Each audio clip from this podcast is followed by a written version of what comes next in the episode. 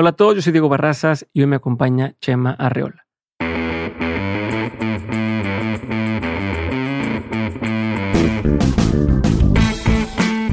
En el episodio de hoy platiqué con Chema Arreola, baterista, escritor y generador de espectáculos. Chema ha sido miembro de bandas como Monocordio, San Pascualito Rey, Arreola Más Carballo, Mal Dolor, Lab A, La Barranca y Alfonso Andrea, quien tuvimos aquí en Dementes hace algunos episodios. Chema es autor de la novela Aire en la Espera y del EP solista El Imperio del Ruido. También escribió un poema expansivo llamado Hielo, que pueden encontrar en su página personal, y ha colaborado ejerciendo periodismo musical en diversos medios como Pulse Latino, Rolling Stone y La Jornada. Y en el Festival Latino también colaboró creando escenarios como La Carpa Intolerante y La Carpa Rock and Libros. En este episodio hablamos sobre un montón de cosas, pero especialmente hablamos sobre cómo poder ser muchas cosas al mismo tiempo y en qué momento te das cuenta y permiso para empezar a hacerlo. Espero que disfrutes este episodio tanto como yo y si te gusta no olvides compartirlo con alguien a quien pudiera servirle.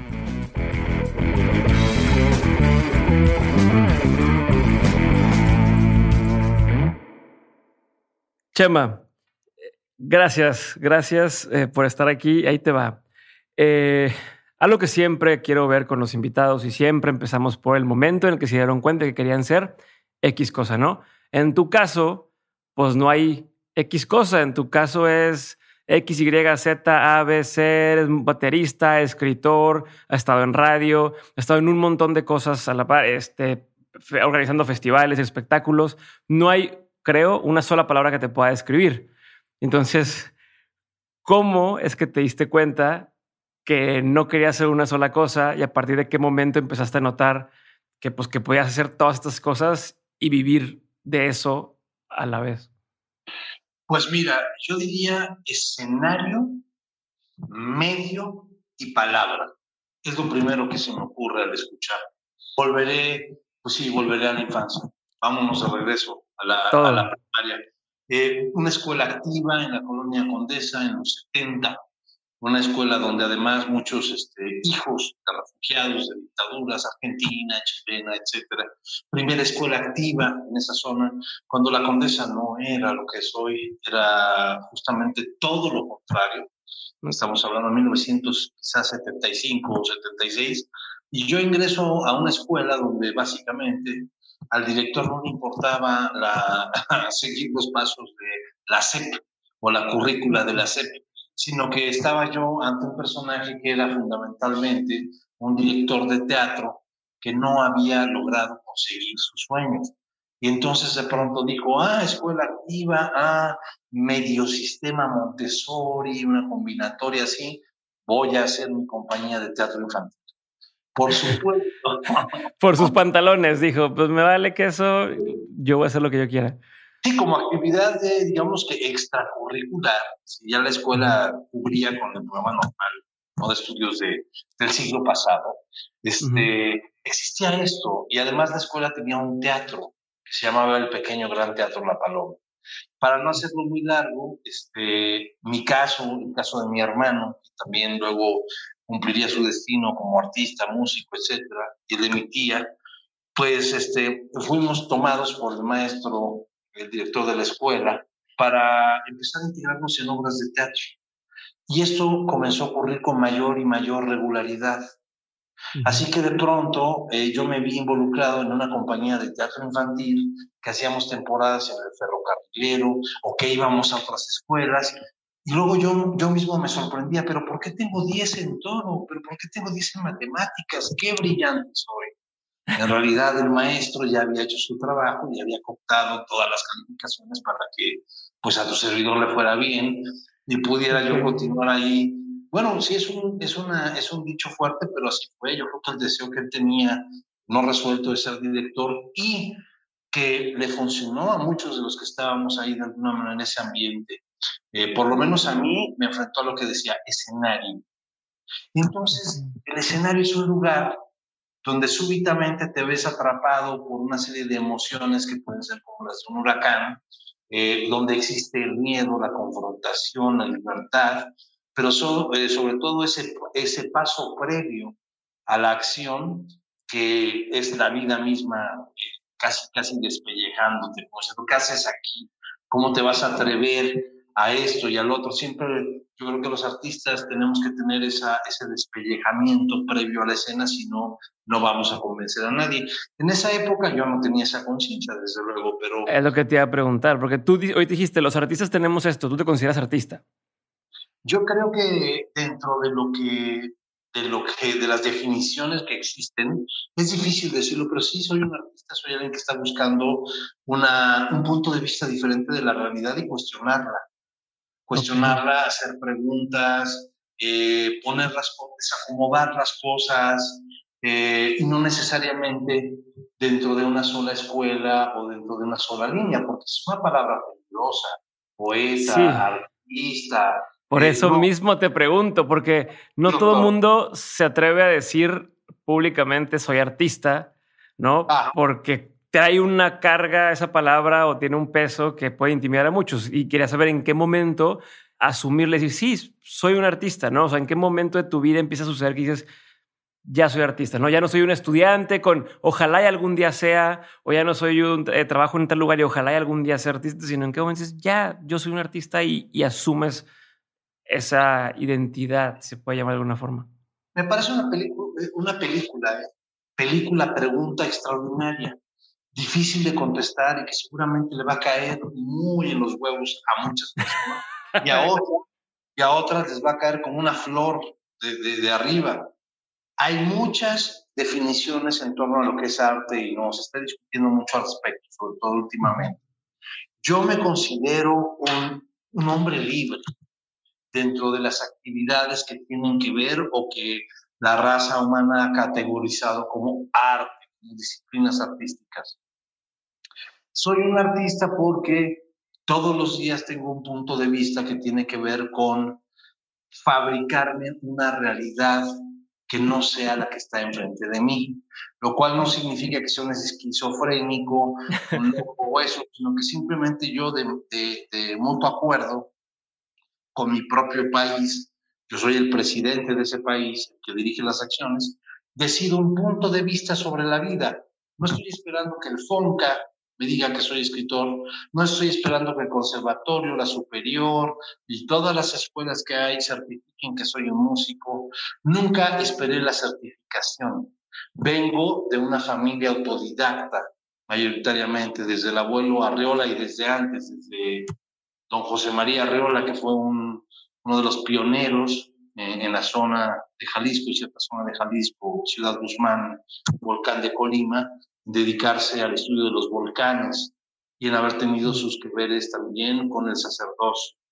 Vengo de familia de panaderos, de artesanos y por el otro lado de psiquiatras, de estudiosos, de gente ligada a la educación.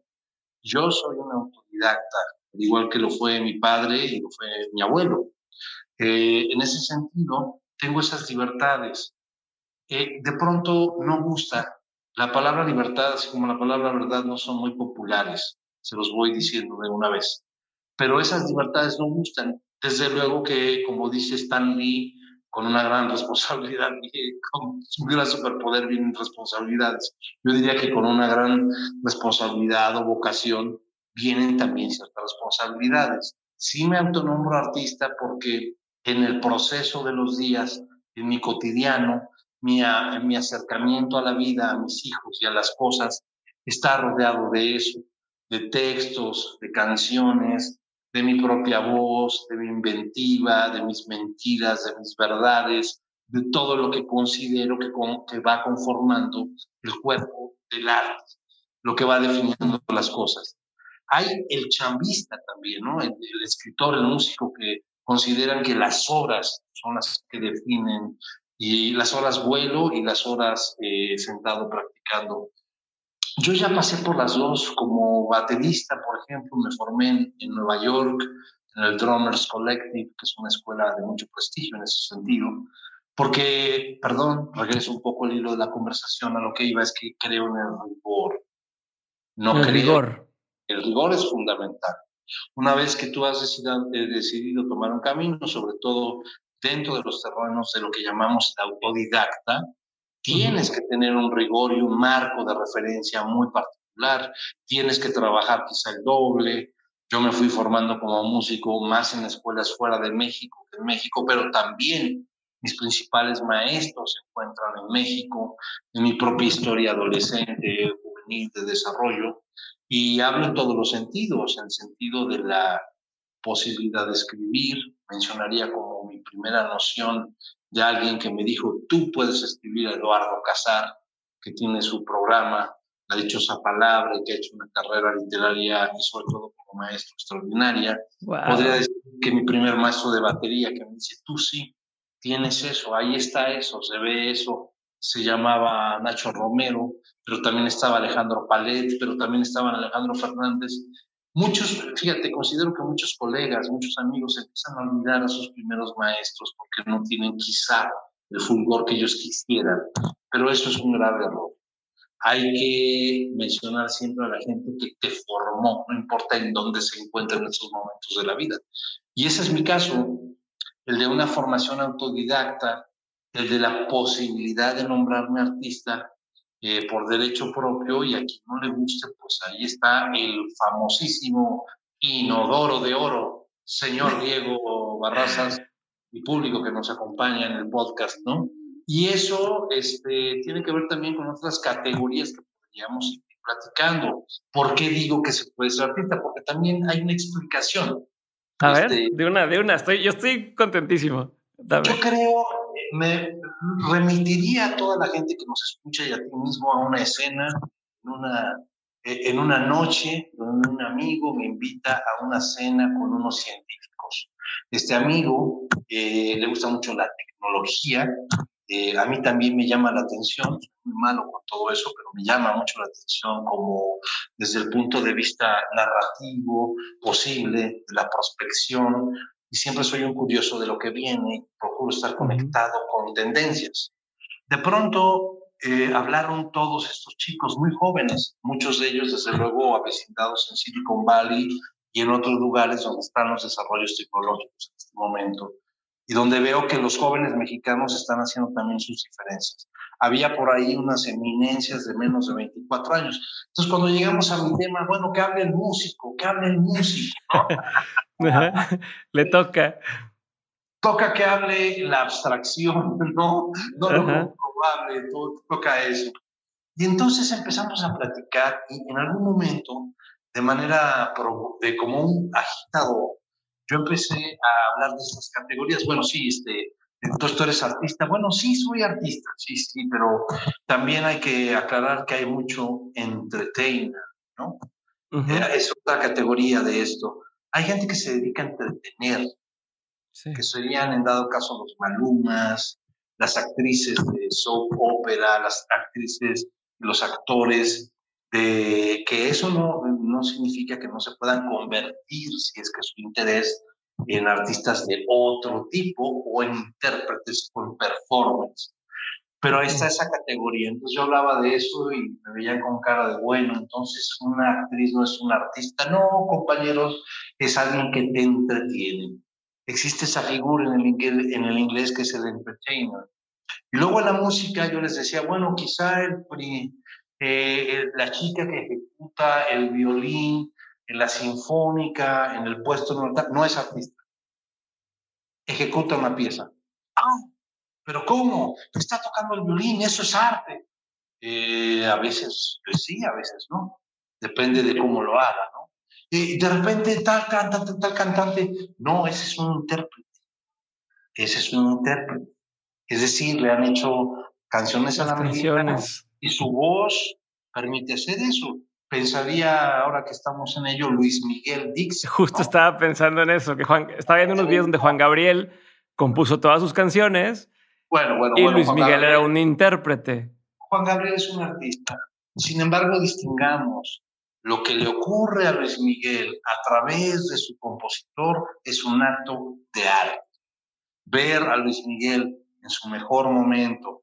Y fíjate, yo estoy diciendo cosas que en, ese, eh, en esos ayeres, en los 90, yo estaba en alguna fiesta en la Colonia Condesa o en la Roma haciendo una banda eh, de progresivo, de música en oposición con mi hermano y jamás se me ocurriría acercarme al Auditorio Nacional a ver a Luis Miguel eh, dirigido por Kiko Cibriani una sala, y una serie de músicos que serían fundamentales para el desarrollo no solo de eso, sino del jazz en México, como el Cabezón en la batería, Héctor Hermosillo, etcétera, toda la banda de Luis Miguel. Ahora me gustaría regresar el tiempo y poder ir a uno de esos auditorios, porque aquí nos presenta, se presenta un fenómeno. Si es un entertainer Luis Miguel, sí, pero también es un artista.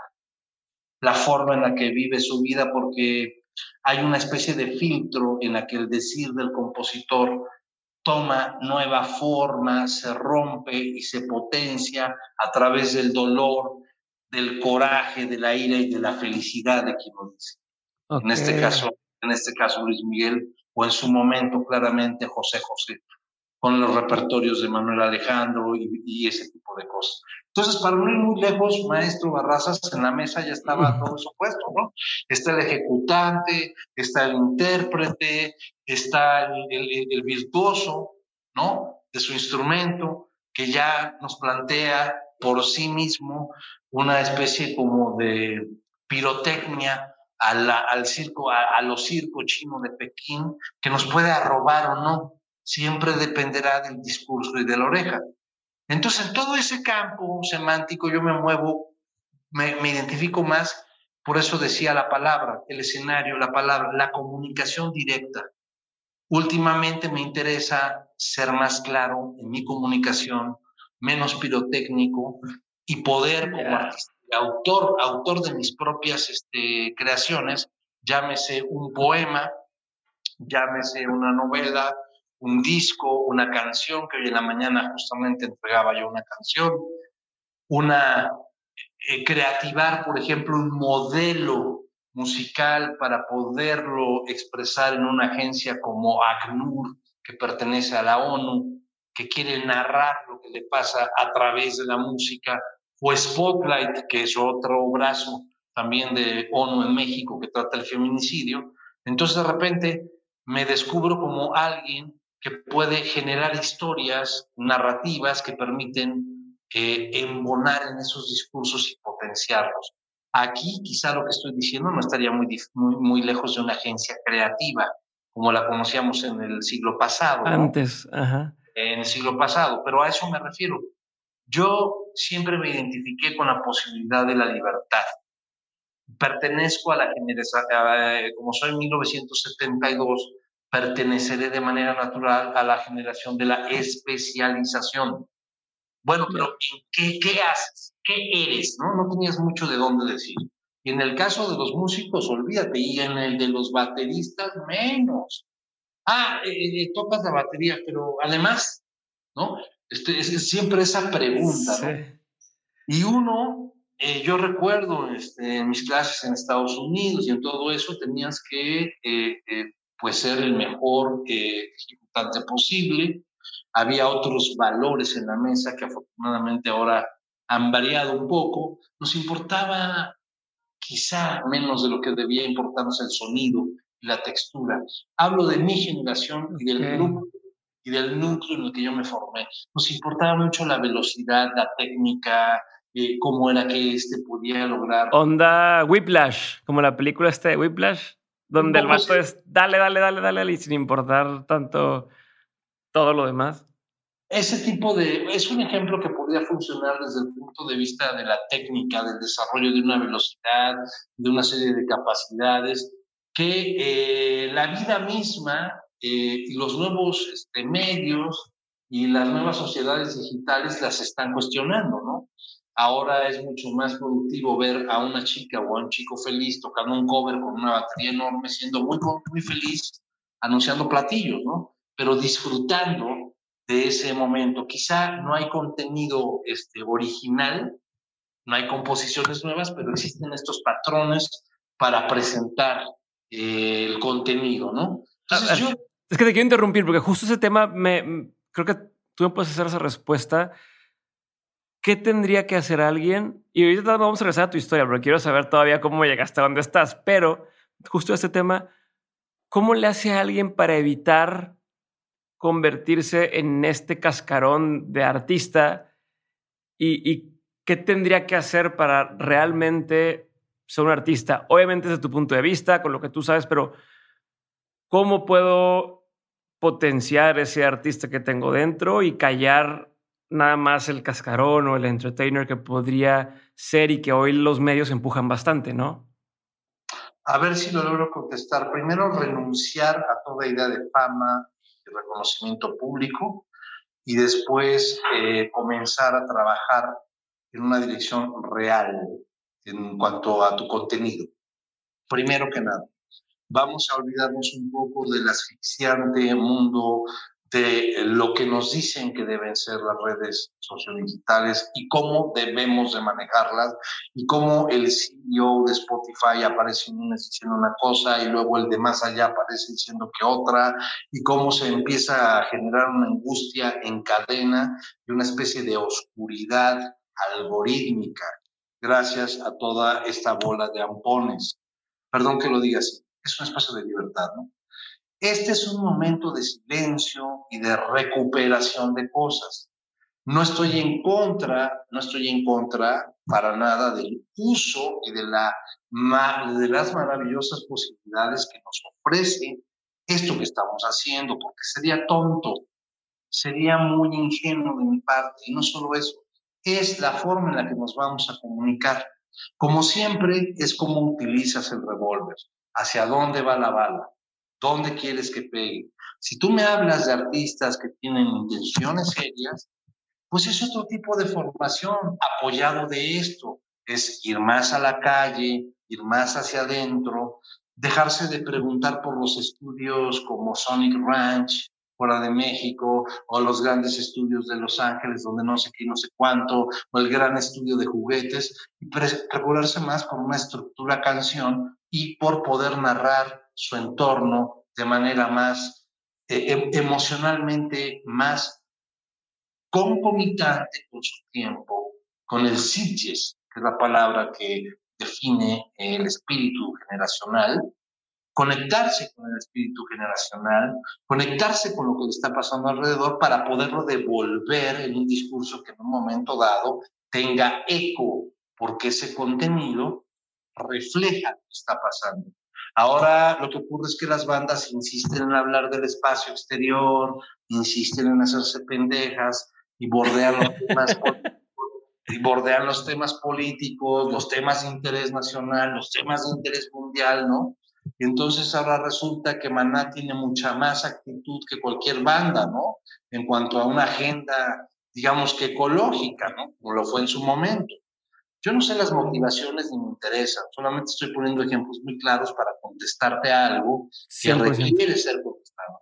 Necesitamos ponernos en un plan mucho más serio en cuanto al contenido y, y de dónde viene. En el caso de los artistas que tengan ese tipo de pulsiones, porque hay otros que quieren la ligereza, el baile y la venta de accesorios. Y está bien, solamente definir primero quién se es, ser muy claro en ese sentido. Voy a entretener al público para vender una serie de productos correlacionados, perfecto. Habrá quien me siga la broma y no solo eso, quien se asocie conmigo.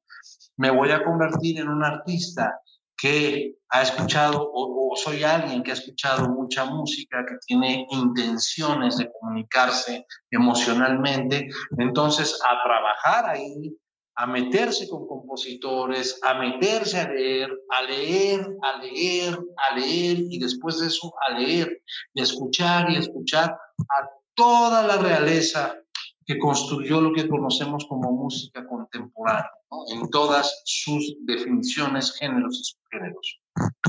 En electrónica, en el jazz, en lo experimental, en el rock, en lo que sea. Y además, eh, ahí sí yo me siento muy cómodo en la ruptura de los géneros. Yo ya no creo en el rock tanto, no creo solamente en el jazz, no creo solo, creo en estas contaminaciones que también suceden y que son producto de, estas pulsiones también de, de, los más jóvenes. Hay que escuchar siempre, hay que tener la mirada hacia abajo, qué está pasando con los que vienen, qué están diciendo. Yo por eso soy alguien que puedo ver fácilmente en una noche, Luisito comunica, un rato, pero después leer a John Kennedy Toole, La cura de los necios, para cerrar a lo mejor con alguna cosa quizá de Bach ahora o de Wagner. Eso es importante el día de hoy, sí, porque es poder tener un poco de toda la historia del mundo y del devenir de las diferentes escuelas y del arte y de la comunicación para poder pararte mejor. Y creo que si no estoy divagando mucho, querido Diego Barrazas, estoy justamente en esa misma punto de partida de nuestra conversación que fue escenario, comunicación, palabra. La batería, la, batería eh, creo que reunía esas, esas, esas cualidades de las, de las que hablo. Escénicamente es muy eh, potente. La palabra, si no está dicha con ritmo, no existe. Y la comunicación es justamente eso, es la posibilidad de abrir. A mí la batería me volaba la cabeza porque tenía yo la teoría de que como el baterista es el responsable de generar el ritmo, a mí me permitía adueñarme del tiempo de los demás, del tiempo del público. Es decir, pueden ser las siete y cuarto o en aquellos ayeres era más bien la una y media de la mañana, pero yo estoy tocando un pulso, esto es la tribu, esto es África, esto es el rito, es lo de siempre, el regreso al fuego, a la fogata, pero yo estoy moviendo a esta gente junto con un grupo, desde luego, nótese cómo creo que el baterista es el ser más importante del grupo, entonces este, lo que hago es que al tiempo que yo marco sucederán las emociones de la noche y danzarán los cuerpos si te das cuenta, eso es muy emocionante y pocos bateristas se lo han planteado. Cuando han entrado a las clases que yo doy, dicen, ay, cabrón, estamos hablando de respiración, estamos hablando de tiempo, sí, estamos hablando del rito, fundamentalmente del tambor. Entonces aquí ya nos agarramos una serie de posibilidades dentro de la conversación que tienen que ver con, y quisiera ser muy claro en esto, yo no soy alguien que pueda ni me atrevería a denostar las otras formas, pero sí le pido a la banda, a los amigos, a los librepensadores, que asuman su lugar dentro de la cadena de contenidos. Es decir, yo entretengo, ¿sabes? Yo entretengo. Eh, yo lo sé, y en la medida en que lo sepas y, controles esa variable, serás más efectivo. Pero si entretienes y crees que eres artista, que es como algo muy extraño. Yo entiendo por arte eso, la pregunta, eh, llevar al espectador a cierto lugar, este, no timarlo, eh, molestarlo, meterme con él, con sus emociones, incomodarlo, pero también darle una flor, que se comprenda el discurso que se está desarrollando en un disco, en escena o en un libro, porque eso, ¿sabes? Es parte del rigor artístico para que también se cumpla la comunicación. O sea, arte no es sinónimo de garabato, ¿no? O sea, salgamos también un poco de cualquier este, sensación macro o sensación macro. O sea, digámoslo así. Y hay algunos ejercicios artísticos muy osados que siempre voy a aplaudir, ¿no? Pero por ahí me muevo, este, Diego, como para cifrarme, y sí, como un outsider, observador, y de repente suelto una obra que a ver, y todo esto me está volando la cabeza. Quiero, antes de regresarnos a la historia, una cosa más que me surgió de aquí, porque abriste varias líneas, pero quiero tocar una en especial. Tú decías, y lo dijiste hace rato, yo hago arte, le guste quien le guste, ¿no? Como esto lo, considero y, y ahorita que te decía, ¿cómo le hago para ser artista? Dices igual, que no te importe la fama, concentrarte en el contenido de lo que estás haciendo. Mi pregunta es, ¿cómo si me enfoco en mí, luego cómo vas encontrando oportunidades, ya sea como te pasó a ti de hoy, tocar con otra gente, eh, crear escenarios en el Vive Latino, eh, trabajar en ciertas revistas, o sea, ¿cómo, cómo te vas abriendo o cómo vas atrayendo esas oportunidades para magnificar un poco la palabra y el mensaje que estás, que estás teniendo, ¿no? ¿Cómo vas buscando nuevos escenarios para poder interpretar esto que estás haciendo? Yo, yo, Diego, me lo pregunto todo el tiempo. O sea, es, es, es, muy curioso, pero empezamos por la verdad. Tengo que ser muy honesto aquí. Eh, tengo muchos amigos en el medio y todo el tiempo veo que hay seminarios, que hay encuentros, que hay este, esto, esto, esto. No, no, no, no, no, no, me gusta. Me temo que, me temo, me temo que seguimos en, en, en el aprovechamiento de esta pausa que nos pone, que nos plantea la vida. Tienes razón al preguntarme, bueno, sí, Carlos, pero ¿cómo, no? Bueno, en, mi caso, y yo creo que muchos de mi generación, estaba la posibilidad de estar jodiendo en la oficina del otro, ¿no? Llegar, presentarse, audicionar, este, vivir, eh, demostrar, invitar, irte relacionando. De hecho, creo que te ibas relacionando desde mucho antes de entrar a la universidad. Ya había núcleos amistosos que nos juntaban, era otra vida, que nos juntábamos en las calles y las tomábamos. Tomábamos la condesa eh, de 1988-89, éramos algunos personajes caminando en la noche disfrazados de Cerati, de Soda Stereo, de Caifanes, con los pelos parados, que íbamos a una fiesta, porque todavía no podíamos entrar al 9, todavía no podíamos entrar al look, y nos veíamos en alguna fiesta y empezábamos a tramar. Tramábamos qué haríamos al otro día en el Chopo. Para nosotros, download era vernos a las 8 de la mañana en la estación de camiones, hacer todo un tránsito hacia el Chopo, ir este, felices y totalmente fuera de control porque sabíamos que íbamos a ir a comprar, por ejemplo, el nuevo disco de The Cure o el nuevo de Rush o el nuevo de una banda que nos importaba, progresiva, experimental o inglesa, tipo Manchester. Y en ese trayecto pasaba la vida. Te encontrabas con, el, con quien te ibas a casar, te encontrabas con aquel, te ponías borracho, había un problema, este, no encontrabas el disco, si lo encontrabas, luego regresabas con el disco, más borracho todavía, luego buscabas otros alicientes y hacías un año, nosotros hacíamos muchas fiestas en la casa y como decía en aquel tiempo, creo que era el programa de Lin Fanching, celofaneábamos el disco, lo olíamos, lo veíamos, este, la posibilidad del póster, ¿no? esa inmovilidad infinita de la portada donde cabía todo lo que estábamos a punto de escuchar. Eso era un download. Y luego prestarlo y luego que se prestara a alguien para grabarlo en cassette y hacer una entrega de copias o que cada quien lo comprara. Esto necesariamente explica otro tipo de vida y de procedimientos y había una industria musical que se encargaba de organizar esos deseos y había además menos eh, oferta, te podías enganchar con un disco que se convertía en el soundtrack de tu vida al menos seis meses, eh, te podías enganchar con la espera hasta que regresara otra vez de gira la banda que te gustaba, y ese tiempo narrativo, emocional, iba generando una fidelidad que ahora existe. ¿no? Se generan, se generan fidelidades a partir del algoritmo, se generan fidelidades no orgánicas, muchas se compran. Y lo más triste, el artista, como yo le digo, que persigue likes, como un, pues, como un enfermo mariposas en una mañana, ¿no? Donde vemos al artista caer en situaciones absolutamente absurdas porque ya ni siquiera tiene un manager, porque no tiene una oficina de no sé qué. Yo crecí en ese ambiente. Vamos a tocar a Guadalajara. Llegábamos 22 y el grupo éramos cuatro.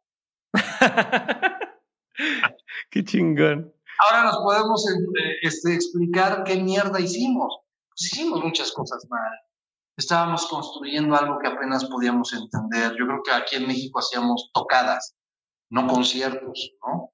Este, no teníamos el sentido de la iluminación.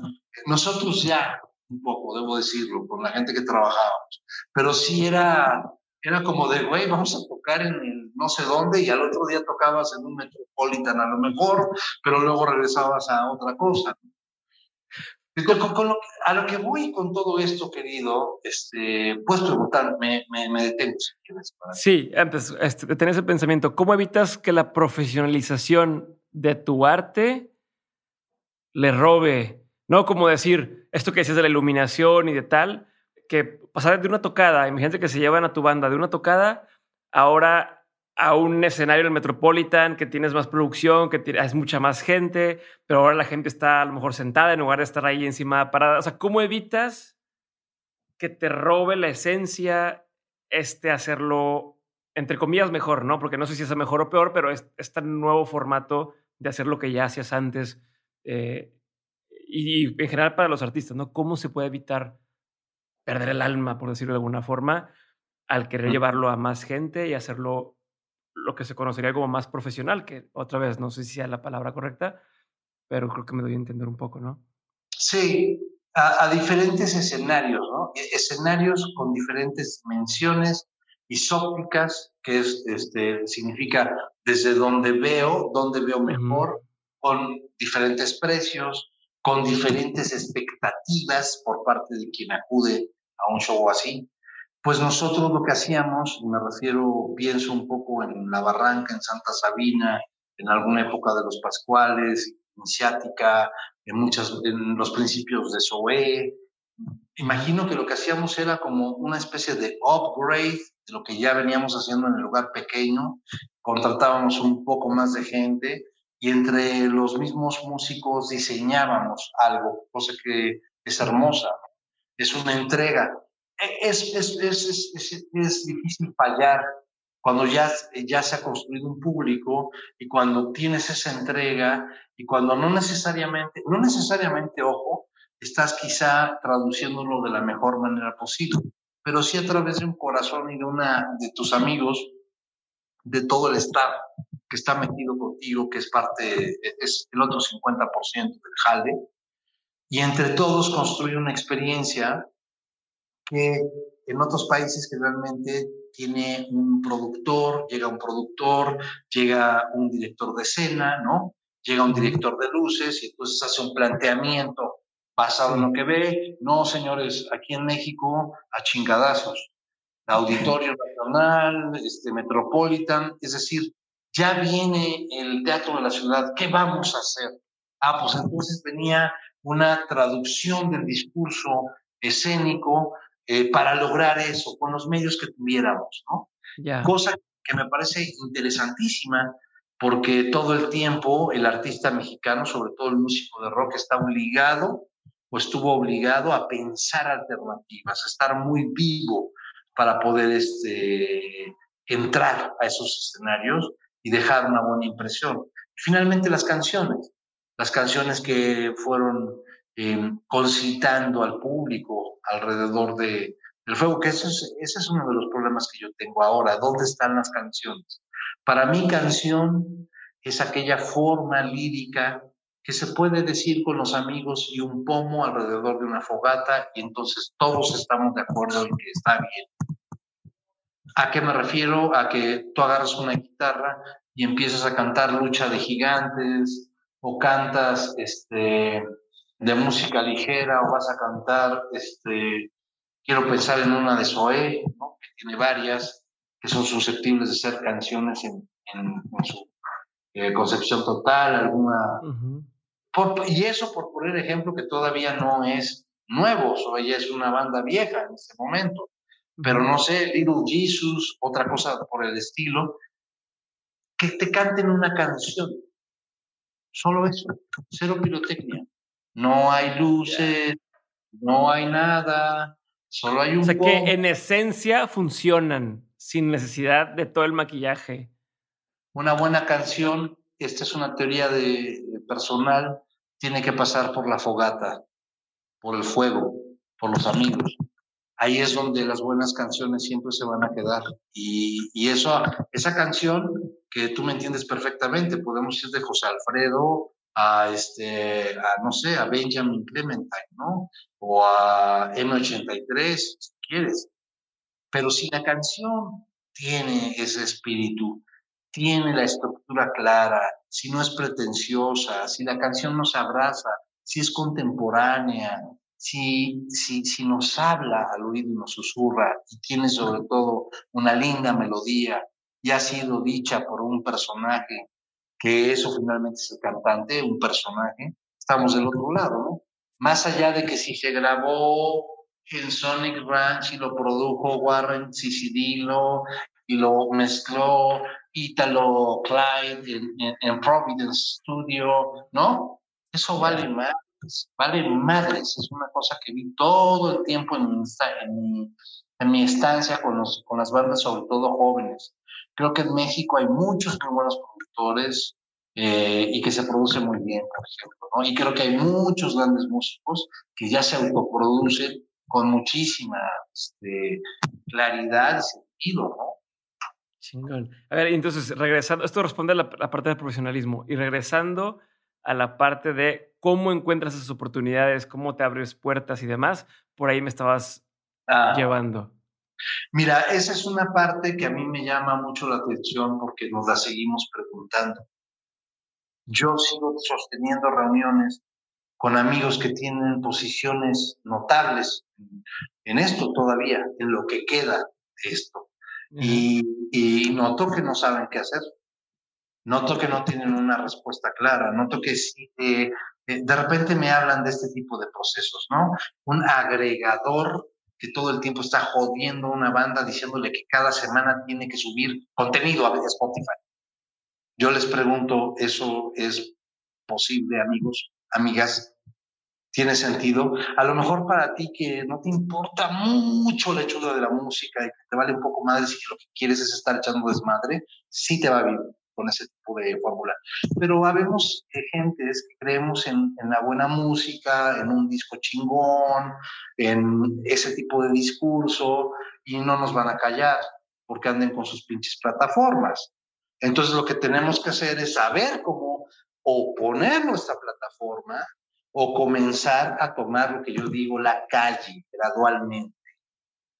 Eh, la historia nos ha mostrado mucho que todo es circular, ¿no?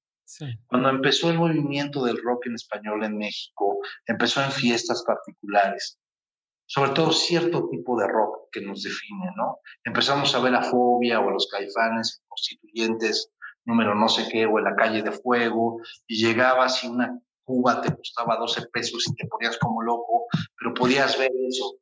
Eh, eh, lo que quiero decir es que era, era tan real como hablar del CBGBs en Nueva York, los Ramones y Television todo eso. Era exactamente eso, porque era real. Por eso me interesó de pronto más el discurso del hip hop de unos años para acá, literaria y, este, digamos que en, la sensación de la palabra y su movimiento. Desde luego sé que el hip hop tiene muchas vertientes, muchas este, variaciones y que también está absolutamente hinchado por la venta de pantalones, cadenas y coches.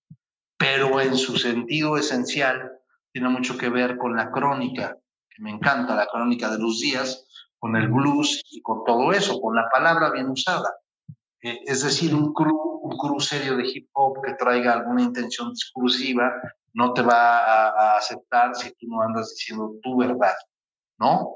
Entonces de repente noto que la respuesta, querido Diego, porque sí me importa decirlo, está más en la calle, en cómo nos volvamos a relacionar a partir de los espacios pequeños y lo hagamos real el trato.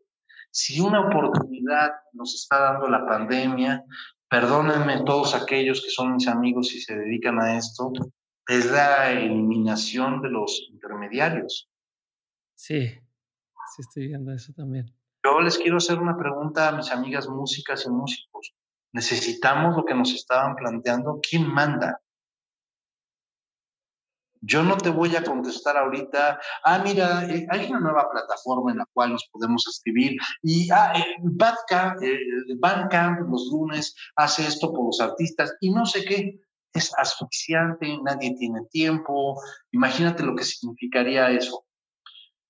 En este momento, desafortunadamente, si tú quieres posicionar una canción que tenga buena factura, que tenga una, una digamos que una confección como mandan, digamos que los cánones de la radio comercial, tendrá que estar sustentada por un capital para funcionar.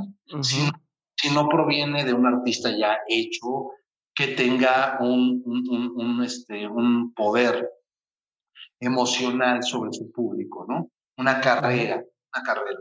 Si no es así, este, la recomendación que yo les hago es, bueno, tengan mucho dinero, tengan un par de millones y alguien que pueda fungir como administrador de eso para empezarles a abrir terreno en ciertas plazas que tengan que ver con su discurso, pero esto en, en todo caso sería prepandémico, ¿no? Lo que te digo, querido Diego.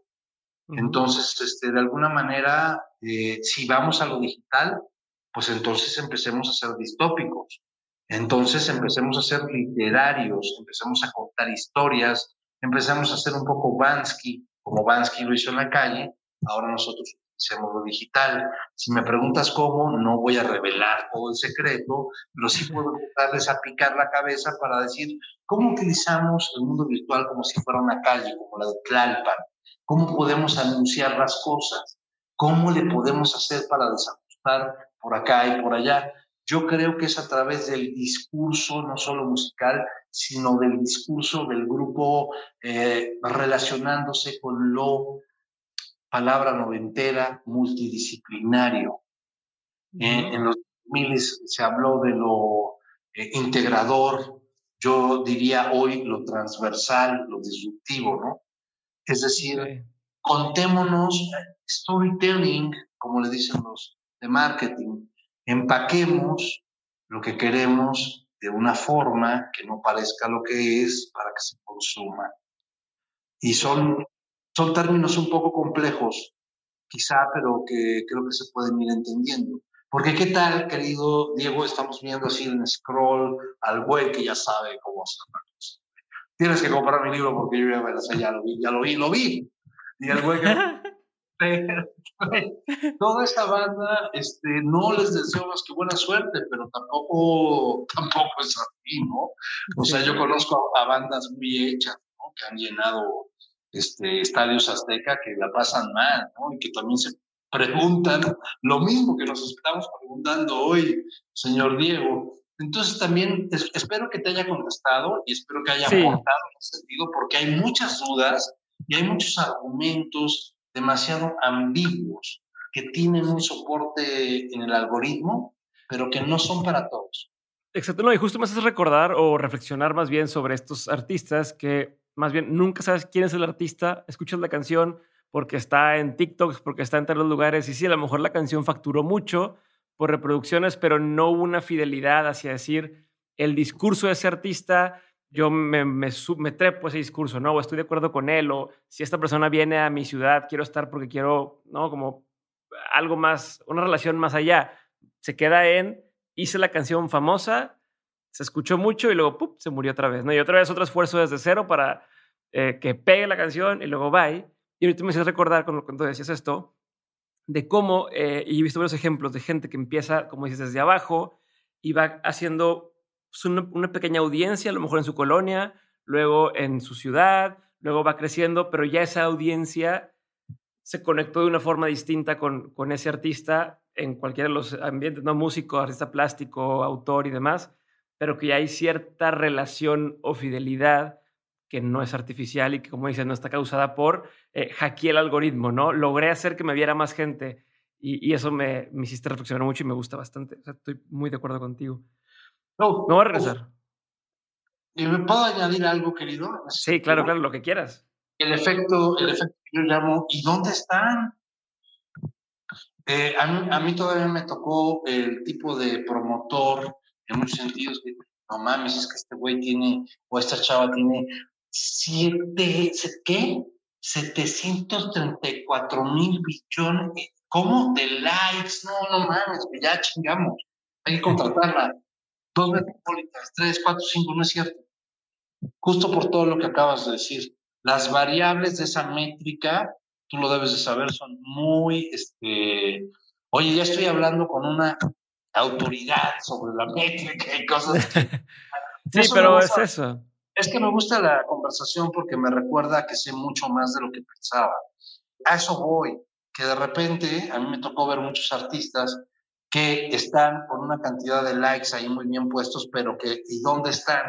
Cuando llega la hora de la venta de boletos, cuando abres la venta, no hay venta, cabrón. No la hay. También, entre otras cosas, porque se han acostumbrado el público a ver gratis muchas cosas o a sentir que le pertenecen, sobre todo en los territorios de la música. Y sobre todo también porque las marcas han hecho lo suyo, ¿no? Han comprado y pagado los espacios que se tienen que pagar naturalmente del bolsillo por el gusto de escuchar a quien Claro. No, y te acostumbro a que todo el tiempo estoy ahí enfrente de ti en mi celular, ¿no? Todo el tiempo estoy platicando cosas por redes sociales, ¿no? Esos stories de Instagram y demás. Pues el día que te digo, oye, ven acá al escenario que te platique cosas, pues dices, pues todo me lo platicas por acá porque voy a ir, ¿no? A mí me gusta mucho un músico que se llama Andrés Suárez, es un español. Eh, y él en sus conciertos toca como trova, onda así, y en sus conciertos, o más Sabina, que en el concierto te cuenta historias detrás de las canciones o, te va platicando, entonces dices, qué chingón poder escuchar eso y yo pago por escuchar eso que está atrás, porque independientemente de si la canción es muy popular o no, me toca muchas veces que descubro canciones del autor que a lo mejor estaban en un disco que nunca escuché o lo que tú quieras, pero como me gusta el, el, el, artista, le doy oportunidad a la canción y dices, qué chingón, nunca la había escuchado, pero me gustó y lo que dice eh, me llegó o me hizo llorar y nunca la había escuchado, a no tener que corearla todo el tiempo y todas las veces, ¿no? O no tener que decir, este es el hit y se tiene que bailar y ya, ¿no? Entonces, creo que me gusta, me gusta eso que comentas. Me quiero ir más atrás, mi estimado Chema. Eh, pero, ¿sabes? Te vas a ir más atrás antes de que, no sin que yo diga una cosa más. Es el momento del backstage de las cosas.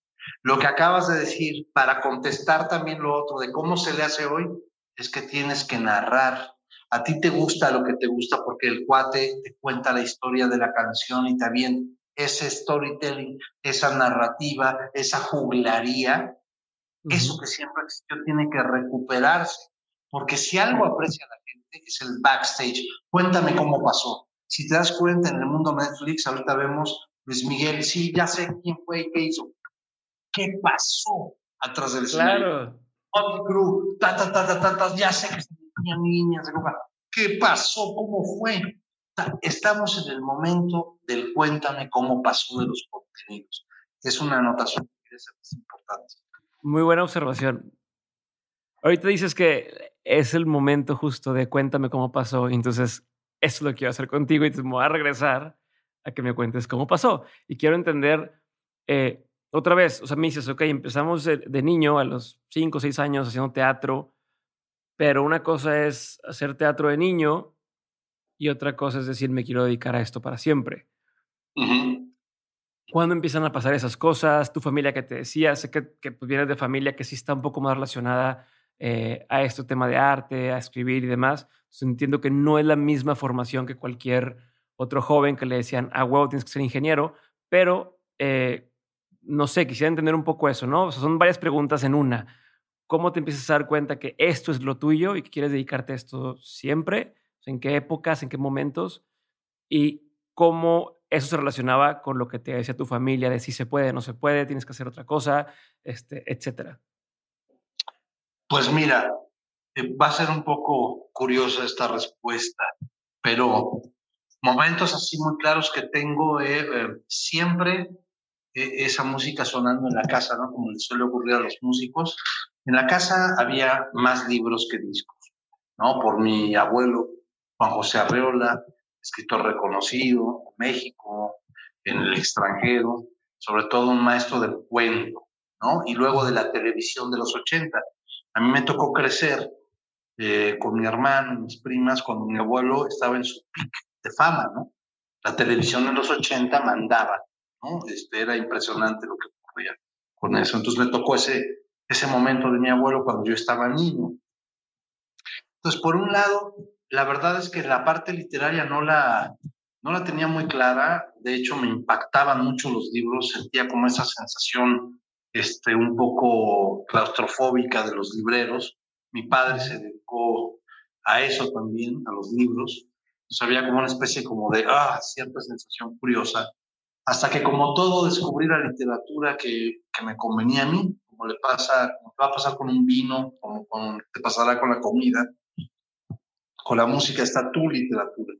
En mi caso fue literatura infantil, literatura de fantasía, Tolkien sobre todo, y Lewis, en ese entonces con las crónicas de Narnia, que eran muy poco conocidas en México, a través de un tío mío y de mi mamá que nos las leía.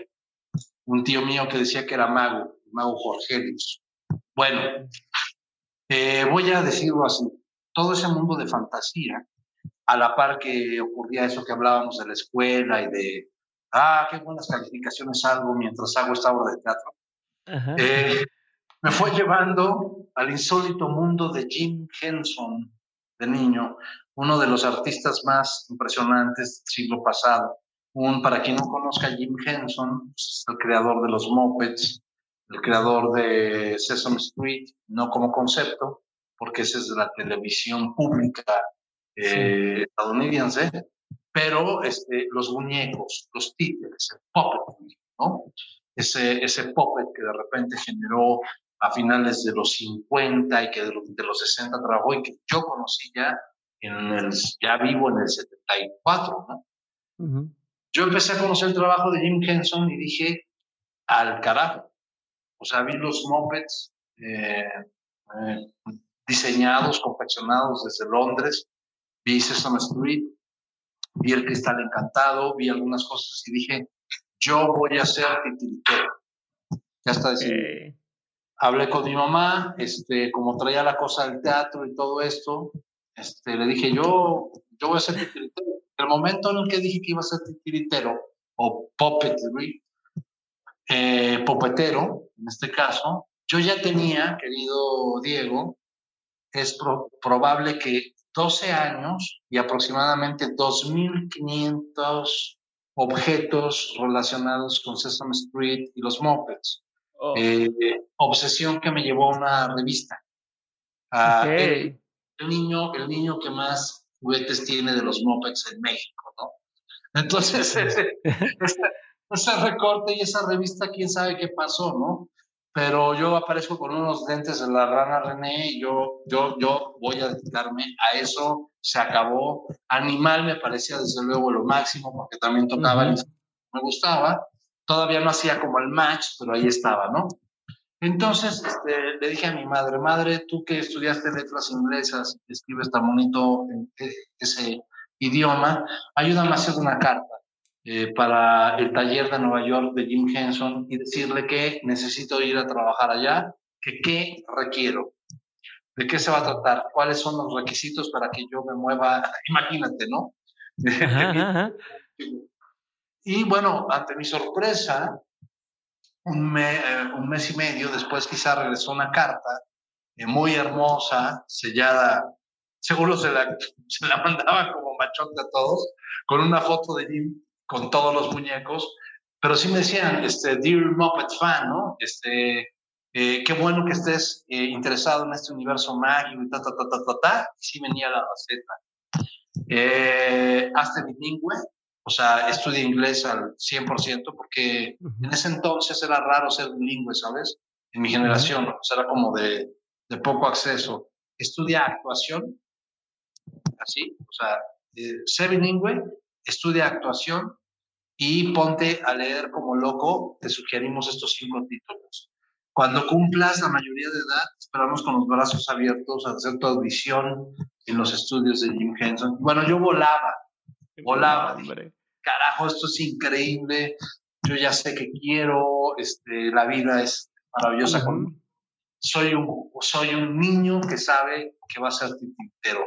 Y me empezaba yo más o menos a hacer mis primeros este, ensambles de posibles personajes. Todo esto estuvo muy padre hasta que al cumplir los 14 años, la música se metía como una especie de, situación irremediable, ¿no? Retaba por mi ánimo, empezaba yo a escuchar ciertas cosas, no necesariamente de rock, ¿eh? porque a mí no me pasó eso como a otros que empecé escuchando el Dark Side of the Moon, no, escuchaba, escuchaba W Radio, escuchaba a Iñárritu, escuchaba Rock 101, eh, a Soler, etcétera, y de repente me enteraba de esta banda, de la de más allá. Y un día con un tío mío, como sucede en todas esas historias, tienen que ver con un tío mágico, no es el de la literatura, pero es el de la... Es un tío que era guardabosques en, por allá por el sur, allá en Desierto de los Leones. Tenía una cabaña muy bonita.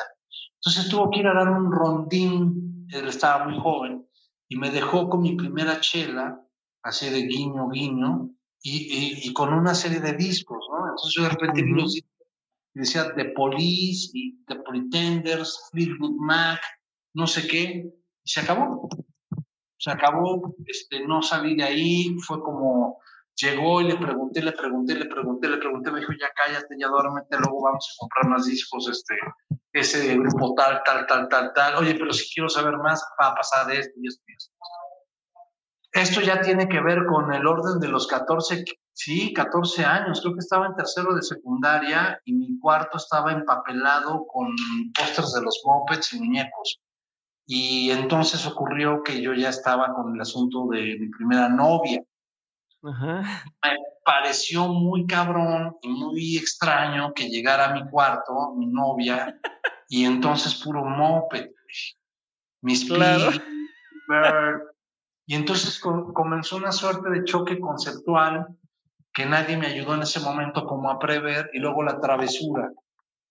En ese contexto, mi mamá sale de viaje y entre mi hermano, un amigo de mi hermano y tu servidor, hacemos una venta de garage en la calle de Ámsterdam de una colección invaluable en ese momento, porque sí también la familia le metió cariñito para que yo tuviera todos esos objetos y la quemamos en dos días en un garage. Eh, seguramente los precios eh, estuvieron muy mal planteados, pero nosotros nos veíamos con papel moneda y lo que sucedió fue otro, otro acto muy burgués. Inmediatamente al Palacio de Hierro Durango, que era nuestra zona para vestirnos con marca, tú sabes, yo que a mí me gustaba la ropa express, eh, eh, Moderato, había una marca Moderato y una que se llamaba Aka Joe. Y entonces inmediatamente fui por un par de chamarras que tenía echado el ojo, unos lentes, unos pantalones, no sé qué hizo mi hermano, pero mi hermano y, su compinche y otro amigo ya tenían planes para ese dinero también, que se convirtieron junto se convirtieron en una primera consola y unos guacales de discos que compramos en la calle de Tiber 100, Ave Discos, y entonces comenzó un sonido para fiestas. Me temo que yo, yo era el, que menos me involucraba. Estaban Felipe, mi hermano, y Jorge Luis, ahí como en la operación. Pero, ah, cómo me gustaba mamonear a mí. Llegar con la gabardina, era época de gabardina, poner Tears for Fears, ¿no? De repente que ir a mezclar, no sabía mezclar ni madres. Ya, ya estaban mezclando los otros, pero había algo de mi presupuesto ahí. Y la música ya era un centro gravitatorio, gravitacional absoluto, y empecé a notar eh, el poder de la música, no, no como decía yo para llamar la atención, para eso, sino como una sensación muy fuerte y poderosa en el cuerpo. Luego me di cuenta de que además de que era hermosa y que podía hacer un camino, que empiezo yo a tomar esa decisión en esos días y a empezar a avanzar en la posibilidad. Ahí no tocabas batería todavía. Eh, ya tenía unas baquetas, este, empecé a ir a unas lecciones a la casa Berkham, también de por ahí, Durango, esquina con Saltillo, al lado del Vips. Y recuerdo que cuando pude sacar mi primer ritmo, invité a mi hermano a que escuchara mi clase, entonces también se quedó así como de, ay, cabrón, este güey está tocando. Entonces así comenzó, así comenzó, empecé a hacer un poquito más de, vivíamos en un departamento, luego nos cambiamos a una casa donde ya pude tener una batería, apareció eh, por primera vez en la vida un amigo en la prepa que me dijo, pues yo tengo una guitarra, un bajo, yo canto, cabrón este, vamos a hacer una banda. Entonces yo puse la casa y el bajista nunca llegaba, nunca llegaba el bajista. Yo voltaba, yo voltaba a ver a mi hermano, que estaba súper chico, bueno, yo le llevo dos años y medio, y mi hermano estaba así viendo el bajo. Yo decía, bueno, ni, creas que te vas a acercar a esta banda, que en ese momento no sé ni cómo se llamaba, creo que se llamaba Ánimas Anónimas. Y entonces de repente Guillermo Ríos, todavía se dedica a la música, se me acercó y me decía, oye, güey, tu carnal, güey, no seas así, güey, se ve que le, pero le está que se muere, güey. Deja, que lo agarre. Bueno, agarró el bajo, un Yamaha, un Yamaha blanco, y a la semana, a la semana estábamos tocando. Y bueno, mi hermano se convirtió en uno de los bajistas más este, trascendentes de la escena mexicana y casi mundial, ¿no? Es, es, un, es un pesado, ¿no? Creó una nueva técnica. Y ese fue el momento en el que empezamos a hacer una serie de proyectos y eventualmente entré y yo a destruir varias bandas. Con, nuestras propias fuerzas centrífugas y también al mismo tiempo hacer una carrera muy linda juntos, apoyándonos, generando música eh, interesante. Entonces, yo sí fue el origen ahí y en otra parte que le llamo el picotazo de cabeza de mi abuelo Juan José. Él tenía posibilidades de ayudarme a conseguir, terminó la prepa y yo dije, yo no voy a ir a estudiar a la universidad. Eso no es para mí, la universidad es una pérdida de tiempo. Yo voy directo a la batería y no voy a Estados Unidos. Entonces mi mamá dijo, sí, pero no. Vamos a hablar a tu abuelo Juan José porque no vas a estar aquí en la casa con uno de la batería, sino que vas a, a ponerte a trabajar a la par. En e, esa época de se estudia o se trabaja. Sí, sí, sí. ¿Cómo debe ser? Porque si no también nos pone un huevón disfuncional. Entonces de pronto me entero, me entero de que sí, que mi abuelo va a pasar por mí y que deja unas instrucciones porque me va a llevar a una, entrevista de trabajo.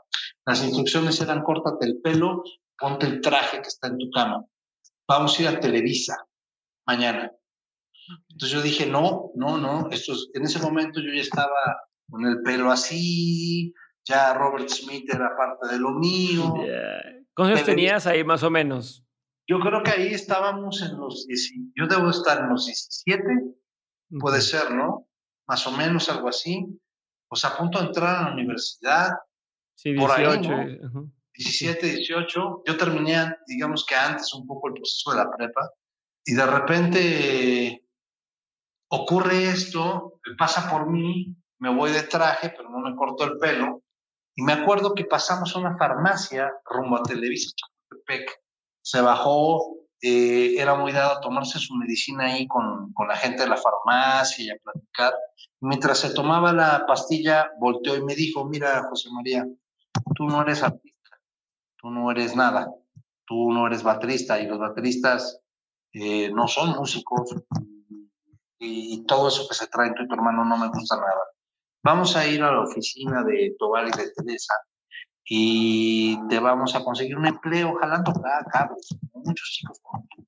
Quizá te cases, quizá logres algo, pero pues para la gasolina de tu coche y los chiclecitos de la semana va a salir y pues le vas a hacer caso a esta gente y es en telenovelas y cosas así, porque artista tú no eres. Entonces yo me empecé a poner rojo, rojo, rojo, rojo. No mames y dije, esto, esto no va a ocurrir. Yo sé que tú eres Juan José Arreola y lo que tú gustes y mandes, pero guardé silencio. Llegamos a Televisa, me aventé las bromas de, ya sabes, de, la, de esa generación. Ahora yo soy old school, pero esos eran los old schoolers de entonces, echando sus bromitas y, y de que aquí, que así se empieza aquí a jalar el cable.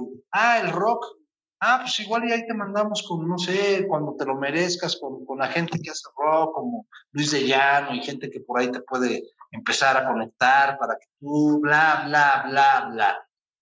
Yo me quedé callado, salí de la entrevista, me dejó en mi casa mi abuelo, me quité el traje, lo dejé colgado, hice mi maleta y le dije a mi mamá, me voy de la casa.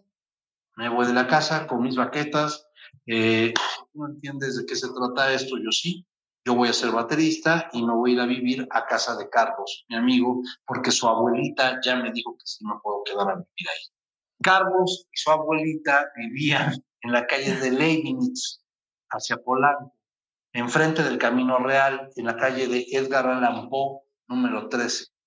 Así que yo estando en Mazatlán, esquina Fernando Montes de Oca, donde estuvo la casa donde siempre vivimos, pues me iba caminando fácilmente a ese lugar, ¿no?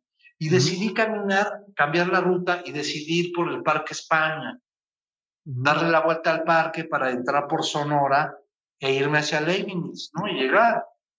Y cuando voy sobre la calle de Sonora, veo a dos tipos de pelo largo subiendo un anuncio que decía Drummers Music.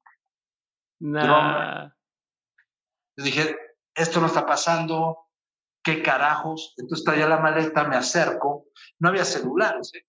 yo había dejado un recado de mamá y te beso. Y de repente llego y veo a dos tipos así, mamones, ya sabes, tenían ellos, ellos tenían 29 y 25 años, yo, insisto, estaría por los 17, 18, y de repente dije, esto va a ser una tienda de baterías, ¿no?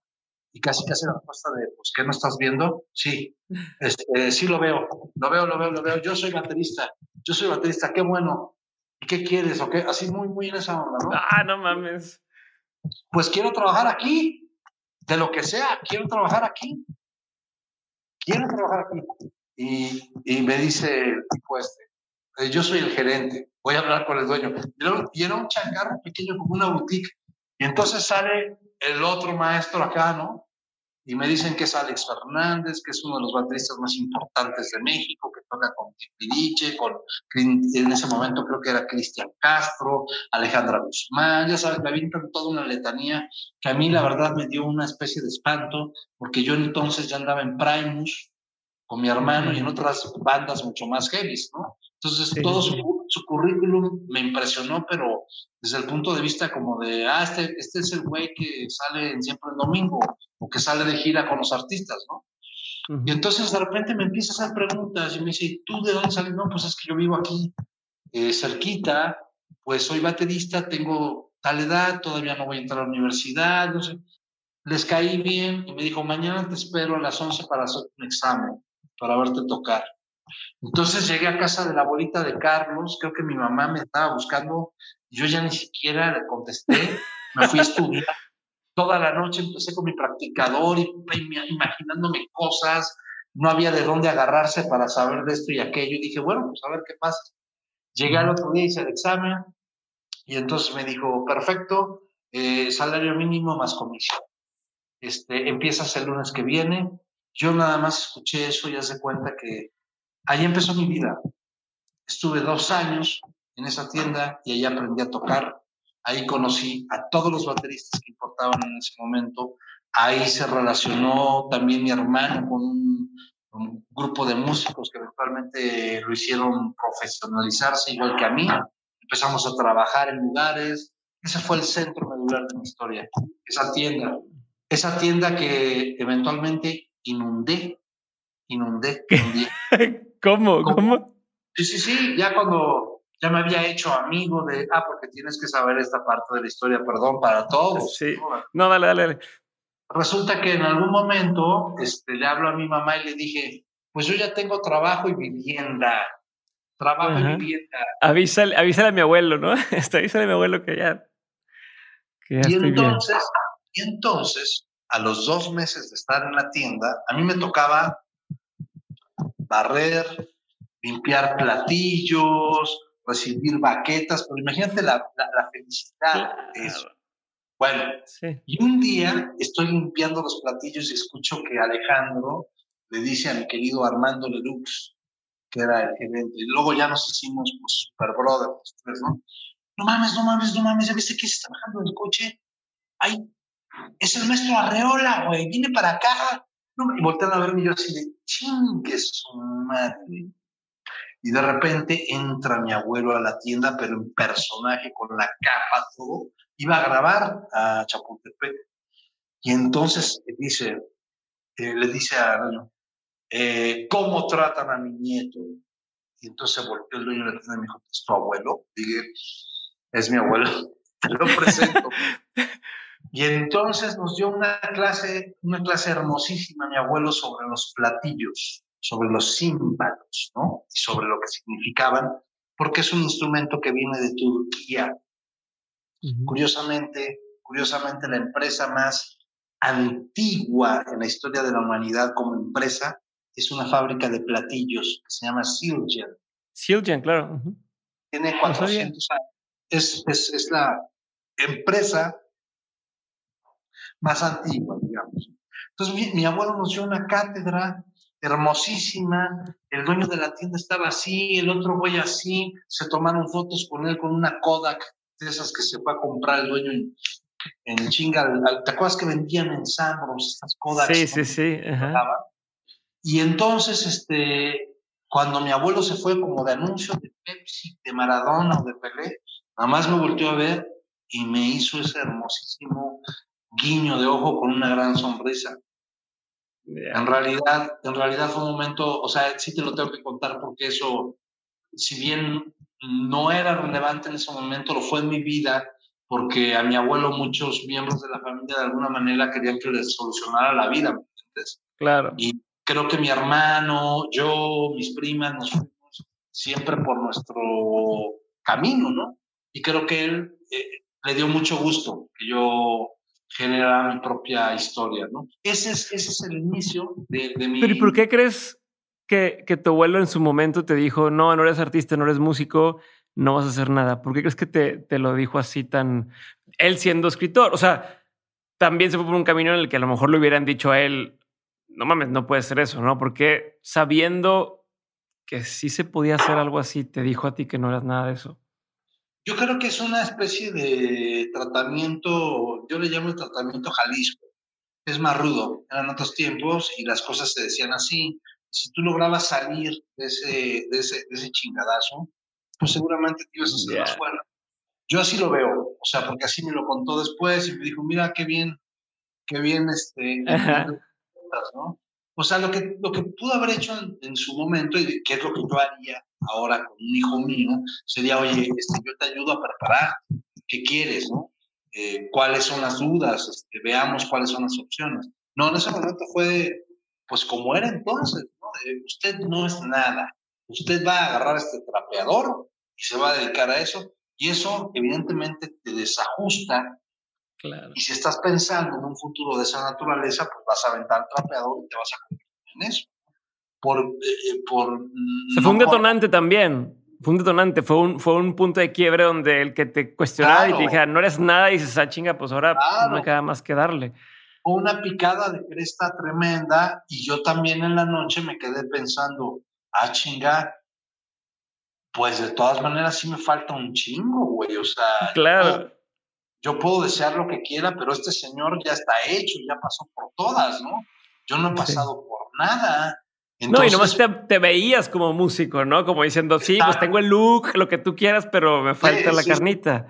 Pues me falta todo, no he tenido una sola tocada importante, no, no, me, no me he profesionalizado.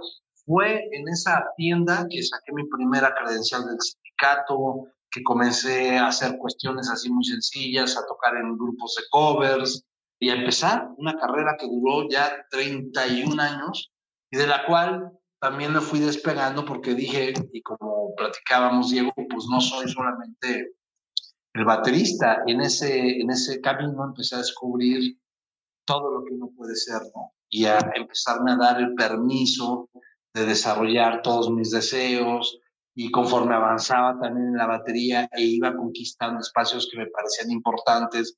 Por ejemplo, ser baterista de la banda que amas o de la cual eres fan, que es mi caso con La Barranca. Yo era muy fan de La Barranca antes de ser baterista de ellos. Eh, poder tener una audición con ellos, una audición terrible. Y luego, porque la vida es grande, lograrlo de nuevo, ¿no?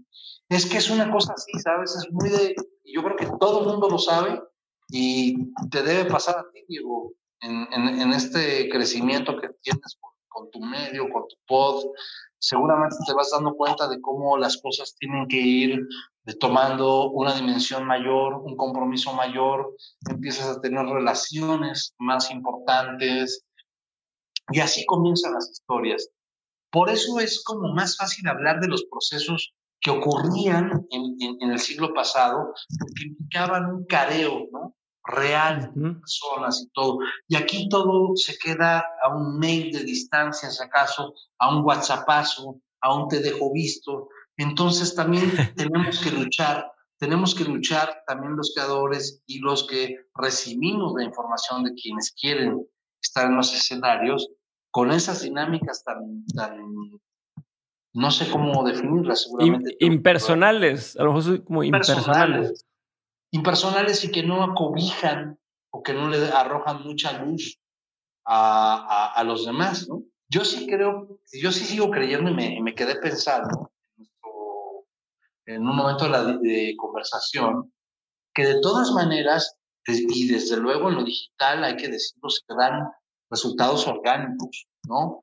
Eh, no sé no sé desde luego cuáles sean los casos, pero yo recuerdo uno de los últimos que me tocó ver o seguir un poco de cerca, más en lo digital, fue a, Ed Maverick, ¿no? De repente decir, bueno, este cuate eh, habría que analizar, ¿no? Cómo suelta su discurso a través de YouTube, etcétera, hasta que pues, empiezan los lunarios a llenarse, ¿no? Yo creo que lo que está diciendo importa, está conectado con su momento. Y si a eso le suman las posibilidades que tiene la herramienta o el blog o lo que tú gustes y mandes, entonces podemos acercarnos a un resultado. O sea, alguien que conecta con, con las emociones. Volví, volví, volví, un poco a eso, es muy interesante, ¿no? Pero... No, pero me gusta, me, me llama la atención. Irte eso que conecta con las emociones y demás. Hace rato te quería preguntar, dijiste, dentro de esta historia donde tenía los mopeds en tu casa y tenías toda esta colección, que tú veías bien, tú veías, oye, qué chingón, todo lo que tengo, quiero hacer eso, tal. Y comentaste que trajiste a esta niña o, empezaste el tema de las niñas y que te gustan y tal, y te empezaste a cuestionar cómo se vería eso desde los ojos de alguien más, ¿no? Y qué pasa a veces, ¿no? Tú ves una película, invitas a tu pareja a ver la película, la misma película y a lo mejor se ve diferente, ¿no? Es como si la volvieras a ver desde cero y, piensas diferente en, en, esa pieza, ¿no? Un chiste que cuentas a alguien, lo cuentas a alguien más y cambia por completo el público. ¿Cómo evitas que ese darte cuenta de que ya tienen otros ojos eh, los que critican tu obra o que ven tus piezas, tus obras, no te afecte? Y no solo que no te afecte de que no te dé para abajo, sino que pues no, no te va a cambiar, o, a lo mejor sí, o sea, no te va a cambiar la intención de lo que tú querías crear, pensando en a lo mejor el día uno, entonces una canción y nadie lo iba a ver, o haces un libro y nadie lo iba a leer, pero ya llega un punto en el que sabes que ya lo va a leer alguien y entonces estás escribiendo para alguien, ¿no? Es como quiero ver tu postura ante todo esto, ¿qué opinas? Creo que sí, eh, escribimos, hacemos canciones, tocamos, pintamos para alguien, para alguien, para un posible receptor para una escucha. Yo creo que en mi caso me gusta pensar más en la escuela del, eh, con ese rigor y con, eh, poner ante los ojos o los oídos de mi, de mi objetivo eh, historias, situaciones que me parecen relevantes, ¿no? En esa, en esa idea puedo fallar, puedo equivocarme en la forma y no ser tan efectivo y en eso consiste el trabajo diario, afinar el discurso para que llegue de la mejor manera posible, sin traicionar la voz que ya has desarrollado. Yo lidio de, diferentes maneras con eso. Hace poco, dentro del diplomado que estoy dando de escritura, leí mi primera novela corta, que por sí solo es un género, la novela corta o cuento largo, que tiene sus, propios, sus propias reglas, y de repente escuchar a la mitad del grupo, híjole, cabrón, no te entendí ni madres. y a la otra mitad feliz. Entonces, eso, eso siempre va a estar ahí cuando pretendes ciertos ambientes o cuando te estás moviendo en cierta dinámica de las historias. Cuando planteas estructuras complejas, y también lo hago extensivo a la música. Yo soy alguien que me considero como creador, alguien que está dejando las estructuras complejas para poderse comunicar mejor, sin que eso signifique que lo que quiero comunicar no sea complejo. ¿Me explico? Yo, sí, sí. Y además nos conviene mucho y es, es, es un discurso que también tiene sentido con lo digital. Lo digital, si algo nos ha enseñado, es la brevedad, la rapidez en la que se deben de comunicar las ideas, ciertas formas en las que podemos estar o no de acuerdo, pero tiene su manual de usos y costumbres. Y lo podemos observar. Podemos observar casos de éxito en esa dirección. Yo creo que los creadores mal haríamos en no mirar ese tipo de, de manuales, ¿no? Porque ponerme yo solamente desde, no, yo ya tengo 48 años, voy a poner mis vinilos, o sea, a lo que yo le llamo el señor con tenis, ¿no? No me interesa. O sea, en dado caso me interesa eh, ese efecto de comunicación y observar qué es lo que de repente funciona, qué sí está funcionando a nivel discursivo para poder comunicarte con nosotros. Dicho de otra manera y con un ejemplo muy claro, yo acabo de sacar este poema que me tiene muy orgulloso, que habita, que habita en un espacio digital, que es hielo.site, pero que es también un objeto que vive como en una bolsa, una sustancia, ¿no? Que si lo abro, eh, que siempre me ha interesado mucho eso del formato del romper, ¿no? Pues tiene un cinturón que te lleva al disco, ¿no? Un código. Sí. Ahí está intervenido el poema por cinco artistas. Tú vas entrando al poema, lo desenvuelves. Y de pronto tenemos una pieza hermosa de Jero Toledo al final, que tiene que ver con una especie de resumen de las pequeñas viñetas que aparecen en la parte del poema. Ok. Esto luego se convertirá en un espectáculo en vivo y tiene que ver con la parte también de libros vivos que estuve desarrollando en algún momento con esa plataforma que ha mutado y esos espectáculos. Pero a lo que voy es a que busco este tipo de experiencia que tiene una metanarrativa, una metatextualidad, va más allá del propio formato. Y evidentemente lo podemos llevar a experiencias VR, ¿no? claro. Donde entonces todo esto se vuelve aún más atractivo. Yo no estoy peleado con nada de eso. Creo que las, las herramientas ahí están para utilizarlas y decir, dar el discurso. Ahora, sí te puedes convertir en alguien crítico, en alguien con cierto punto de vista que cierto público empiece a relacionar o a decir este cabrón es así o se mueve por estas con estas perversidades o de repente es demasiado extravagante perfecto. Entonces se dé esa botella de vino pero alguien se la va a tomar muy bien.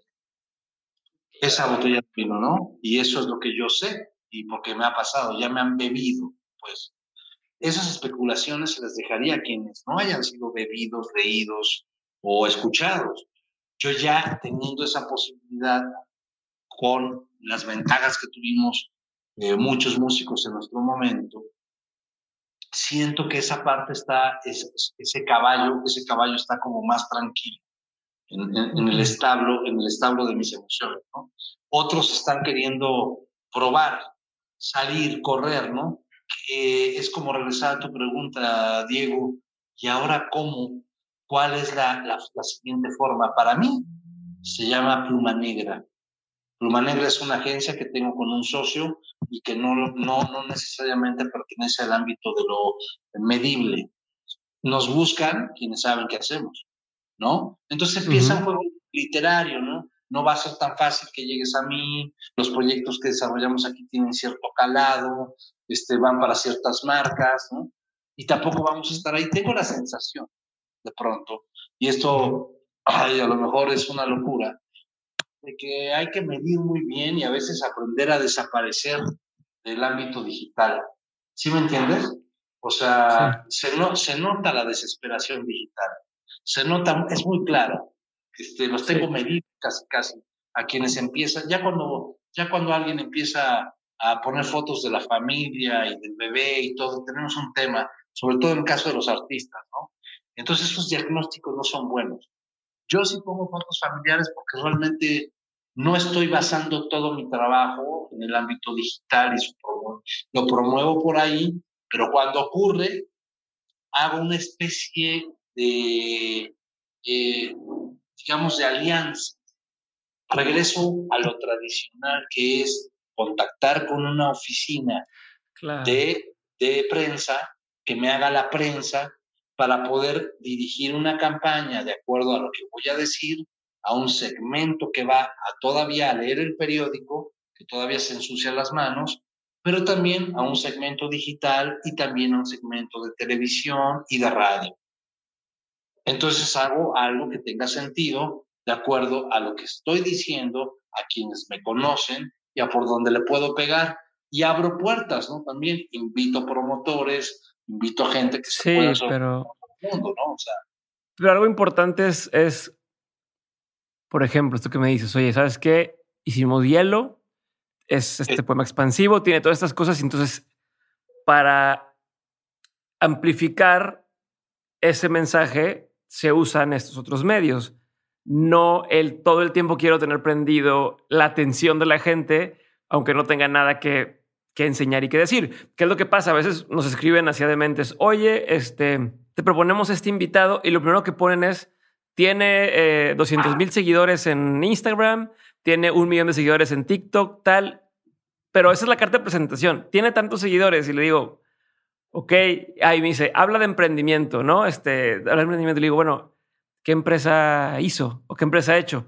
No, bueno, o sea, da consejos de emprendimiento en TikTok. Sí, pero ¿qué empresa hizo? No, entonces lo que regresa es cuando, cuando dicen, oye, bueno, ¿sabes qué? Ya conoces a Chema Reola y, y, no dicen, tiene seguidores o lo sigue, es, hizo esto, hizo esto, escribió esto, tocó aquí, tocó acá, que se nos olvida un poco eh, que eso es lo que, la carnita de las cosas, ¿no? Eso es lo que importa, el, las cosas tangibles y, las huellas que sí se van dejando y no cuánta gente te vio hacer nada, ¿no? Creo que por ahí también va un poco y, y te me recordar mucho eso. Sí, sí, pero es importante, digo, que en el caso, por ejemplo, de gente necia como yo de pronto, o que se pone bronca, también sepa dejarse guiar y consentir por los afectos digitales.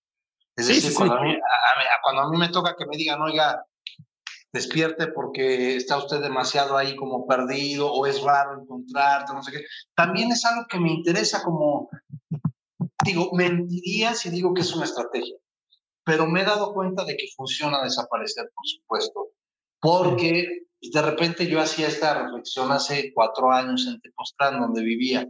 Estaba viendo, estaba de criticón, de criticón, este,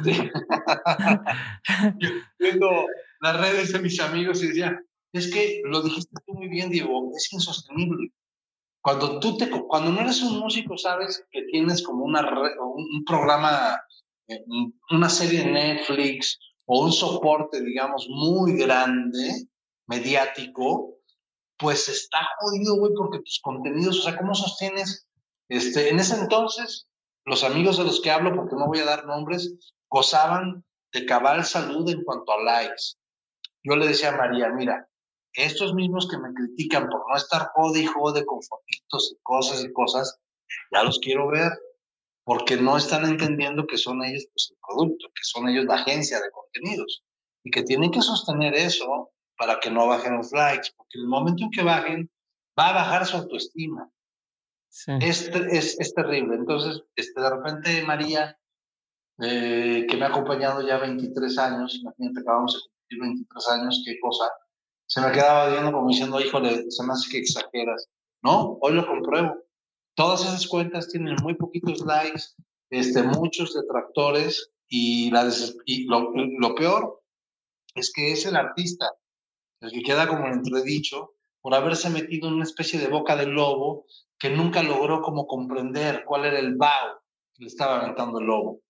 O sea, nunca entendió que sí lo tenía que usar, pero hasta cierto punto, porque no es Maluma, ¿no? O porque no es una Kardashian, o porque no está necesariamente es decir, historia manda y hoy historia es tu alianza con una serie de proveedores y de marcas, ¿no?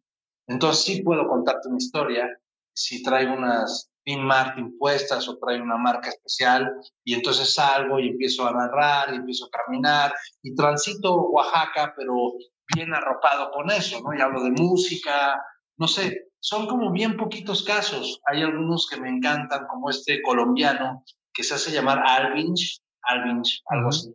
No lo conozco.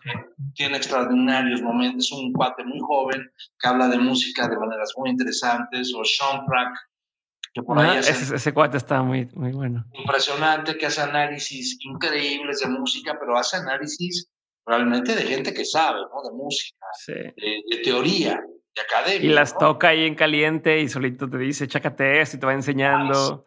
Eso, eso, eso yo lo voy a aplaudir toda la vida. Este, hay contenidos que valen mucho la pena, eh, definitivamente, pero creo que sí, sí nos vamos entendiendo, ¿no? Es como de, tienes que, yo estoy en un momento en el que tengo la sensación de que por ahí se puede generar algo que estoy como que medio inventando para que uno tenga presencia, pero que sea otro tipo de ritmo y de plataforma más conveniente para el tipo de trabajo que yo y muchos otros artistas hacemos, ¿me entiendes? Porque el concepto de velocidad, de velocidad y de entrega no está, no está en el territorio de lo que yo hago. Yo no puedo, yo no puedo entender a un agregador de contenidos en una plataforma que presione a cinco chicos para que tengan otra canción la semana que entra, les cueste muchísimo la producción de la misma canción para estar en una especie de, pues sí, de círculo vicioso. Mm, vicioso y maldito, ¿no? Querido Qué chingón, que estoy 100% de acuerdo. Ahorita, lo que me dices me deja a mí pensando y así tomando nota de, de bastantes cosas que, que hoy todos te quieren empujar a hacer y que creo que vale la pena reevaluar y decir, a ver, tranqui. Que no sabemos hacer pausa, Diego Barrazas. Eso, eso. No sabemos hacer pausa, pero te escucho. Vamos a pasar porque nos queda poco tiempo una parte de preguntas concretas, ¿ok? La pregunta es concreta, la respuesta no tiene que ser contestas y avanzamos. ¿Sale? Pregunta número uno, ¿cuál ha sido, Chema, uno de los peores consejos que te han dado en tu carrera o en tu vida? Tienes que tocar en Timbiriche. Cuando yo termine de tocar en esa banda, ahora tú vas a ser mi sucesor y entonces te toca a ti. Ahora tú, subirás, tienes que tocar en Timbiriche. No se puede tocar original, eh, no andes soñando. En México no existe esa posibilidad, así que prepárate para ser el baterista de Timbiriche. Muy bien. ¿Cuál ha sido uno de los mejores consejos que te han dado? No lo publiques, es una mierda. Ya un, poema que ya estaba listo para la, para la plancha, no me dijeron es una mierda, me dijeron tú sabes que es una mierda. Yo no lo dije, tú lo sabes. Así. Y tenía razón, por simplemente publicar por publicar. Creo que es uno de los mejores consejos que me dieron. Y finalmente, dos, dos años después lo publiqué. Wow, es mucho tiempo esperarte tanto tiempo. Pero lo que decíamos de la velocidad. Eh, ¿Cuál es un consejo que tú antes dabas como un buen consejo? Cuando te pedían algún consejo, tú lo dabas como, este es un buen consejo, pero con la experiencia ya no darías.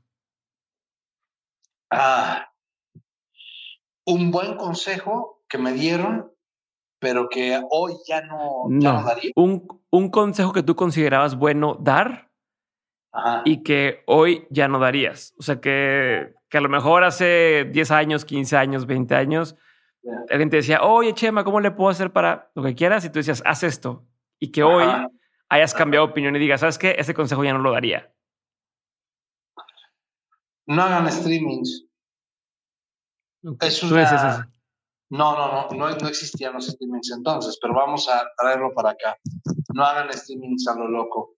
Eh, afinar la puntería de lo que queremos hacer.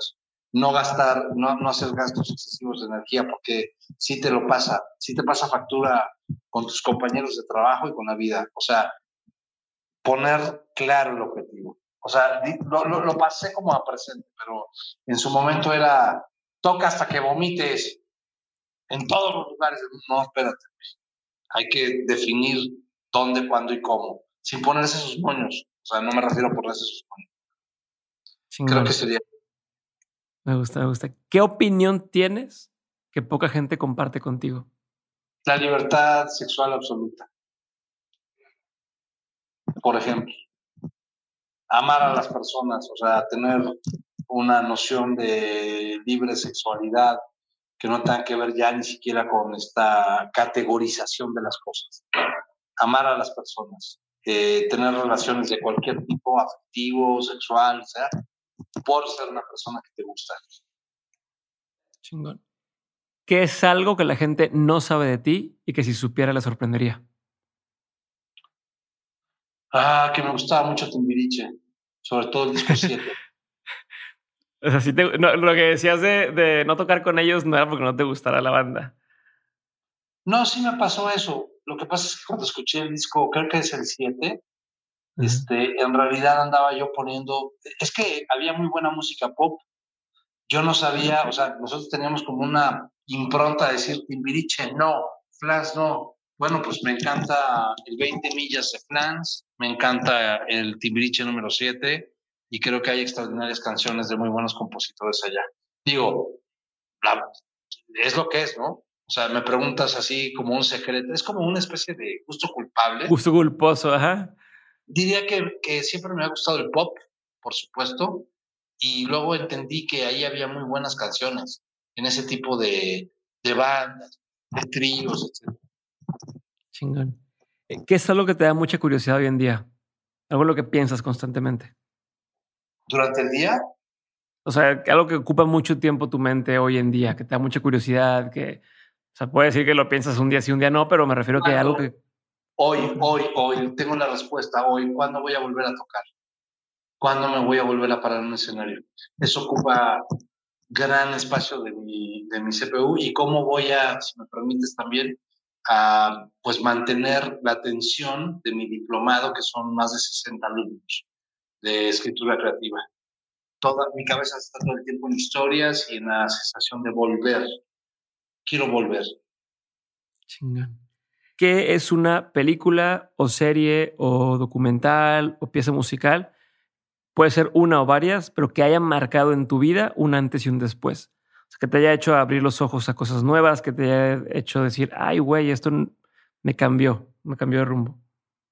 Cinematográficamente, Wim Wenders, eh, tan lejos, tan cerca, y el cielo sobre, las alas sobre Berlín. Esa como trilogía poética que tiene que ver con los ángeles y con la presencia de los mismos en la ciudad. Eh, y con la poesía de Rilke, desde luego. Eh, cinematográficamente hablando, también habrá otras cosas que me impactaron muchísimo. Yo creo que el final de Cinema Paradiso sigue siendo uno de los momentos más bellos de la historia de la cinematografía para mí, como resumen emocional, pero pues también tenemos cosas mucho más contemporáneas que me han transformado. Eh, musicalmente es muy curioso, pero voy a volver yo creo que van a pasar dos cosas aquí. Una es una banda noruega de pop absoluto, directo, que fue la causante de un hit que los, digamos que de alguna manera los definió, pero no los explicó porque vinieron más de 14 discos extraordinarios después, que se llama Ajá. Eh, sí, son los de Take On Me, pero la gente piensa en Take On Me y no sabe que hay una cantidad de música en ese grupo noruego increíble. Para mí en los 80 era muy importante, pero también lo era Joy Division, The Patch Mode, The Cure, por supuesto YouTube, una etapa de YouTube que termina para mí en el Suropa en el Action Baby, muy seguramente. Desde luego todo Pink Floyd, no puedo vivir de, pronto sin un día escuchar algo de eso. Radiohead me gusta muchísimo. Cada vez me gustan los cantantes como más en solitario también. Benjamin Clementine me vuela la cabeza ahora. Este, En fin, ¿no? Pero, pero de lo que realmente me generó una onda de choque fue, yo creo que soy new romántico, new wave. Yo soy, pertenezco a esa generación. A mí me gustan los Smiths, me gusta The Cure, me gusta esa, esa parte de la música. ¿no? Chingón. ¿Algún libro? Eh, bueno, yo creo que el que me abrió la cabeza debe ser el primero, eh, Platero y yo, de Juan Ramón Jiménez, que dejaban leer en las escuelas en España, pero a mí me lo regaló mi papá en una edición encuadernada muy bonita, por eso lo recuerdo, porque la, la encuadernación y el proceso lo dirigió él y sobre todo porque tiene una, un final que es demasiado triste y que desafortunadamente definió buena parte de mi temperamento. Platero bajo el cielo de Moguer. También citaría a García Lorca como poeta, eh, La luna vino a la fragua, el romancero gitano, porque esas eran las cosas que también me tocaba hacer en la escuela, ir a los concursos de declamación. Entonces me aventaba yo el romancero gitano con el teatro lleno, la luna vino a la fragua, el niño la está mirando, eh, y todas esas, eh, esa música de Lorca que se quedó de alguna manera pues, agarrada de mí. Y más para acá, John Kennedy Toole, La conjura de los necios, que me enseñaron por ahí en la familia que es uno de mis libros favoritos, sin duda, y que les invito mañana a conseguir. Chingón, yo le apunté. Última pregunta ahora sí, Chama. Gracias por, por tu tiempo, gracias por compartir. Ahí te va. Ahí te va la última. De todo, bueno, antes de la última, algo que invites a la gente a, ver tuyo, algún proyecto que venga, algo que valga la pena que, chequen específico, antes de pasar a la última. Yo los invito a todas y a todos a que entren a y que vean Hielo, que es el poema que he estado trabajando, pero que inspeccionen sobre todo hielo.site. O sea, la página los lleva a hielo.site, pero ahí está el tema de la música, de qué va eso. Y también se van a encontrar en chemarreola.com pues, fotografías, videos tienen que ver con los grupos en los que he estado, con las cosas que he grabado. Y creo que esa sería una buena invitación para conocerme el día de hoy, ¿no? Perfecto. apenas me acaba de llegar físicamente hace unas semanas y estoy también muy contento. Hablando de hielo, quiero aprovechar para, para, tocar nada más eso antes de la última pregunta. Ahorita que me gustó que lo mencionaste, te iba a decir, ¿con qué mindset debe de ir la gente a... O sea, ¿qué tendría que pensar la gente para apreciarlo mejor todavía? No si tuviese como un tip de, oye, mira, toma en cuenta esto mientras lo estás experimentando, ¿no? O empieza por la parte de leída y luego la música. O, sea, ¿qué, ¿qué, sería el, el consejo tuyo este, o la historia detrás para que lo puedan apreciar todavía mejor? Primero leerlo en digital, que está en hielo.site, luego hacer el enlace con el disco en Spotify, que es Hielo, y el título es por José María Arreola, Hielo por José María Arreola. Y el mindset, yo diría que, porque sí, se ha ocurrido, de repente se han impresionado, sobre todo mi familia, eh, hubo como cierto choque con el poema, es, eh, es, usar audífonos, usar audífonos al escuchar las versiones de mis compañeros, eh, o sea, sí vamos a la inmersión total literaria y entender que es una postura, que para eso sirve la literatura, para explicar desde un punto de vista una percepción de un mundo del mundo. En mi caso, un mundo congelado, en mi caso, un mundo donde las sustancias, donde la cocaína, donde las benzodiazepinas, donde todo lo que nos jode, nos tiene dominados de alguna forma en un estado de congelación permanente y donde el mundo digital no permite respirar un poco las bondades, las bondades de, ese segunda, de esa segunda realidad que no podemos negar y que corre en los parques. Entonces, ese sería el mindset un poco, entender que es un comentario, como se solía decir antes, un comentario a una situación que me parece insostenible en términos del alma de las mujeres y de los hombres cuya residencia en la tierra nos está haciendo un poco difícil. Así que si van buscando un domingo de margaritas, con cakes, por favor, iros a otro libro o a otro texto. este no es, eh, tiene, tiene, tiene eso, pero finalmente es lo que yo digo que tiene. A lo mejor llega alguien y dice, ah, mira, lo tiene, pero no lo tiene tanto como dice el autor, ¿no? Simplemente dense la oportunidad de congelarse 10 minutos, de escuchar cosas que no son necesariamente las que quieren escuchar, porque también sabes que yo odio ya ese mundo de autocomplacencia y entretenimiento, donde todo tiene que ser bonito, lindo. Finales felices. No, cabrón, a mí los finales felices no me gustan. Eso es un hecho. Tengo una novela que, en la que yo propongo que gane el lobo. ¿no? Le pido al lector que por favor participe para que el lobo sea el que gane. Entonces, en realidad, este, sí tengo esa, esa, e, esa es como una especie de, de pulsión narrativa, pero también te confieso, Diego, que quisiera escribir algo. En eso estoy. Mi nuevo proyecto, digamos, literario, que se va a tardar un rato, es para niños. Quiero salir un poco de esos ambientes y quiero, quiero cadearme con esa posibilidad de hacer una historia mucho más, eh, digamos que luminosa. De eso hablábamos desde el principio de la, de la conversación. Igual en mis canciones, quitarme demasiada paja y peso poder ser más libre en mi comunicación. Eso, eso es como un deseo. Chema, ahí va la última pregunta que le hago a todos los invitados y es la siguiente.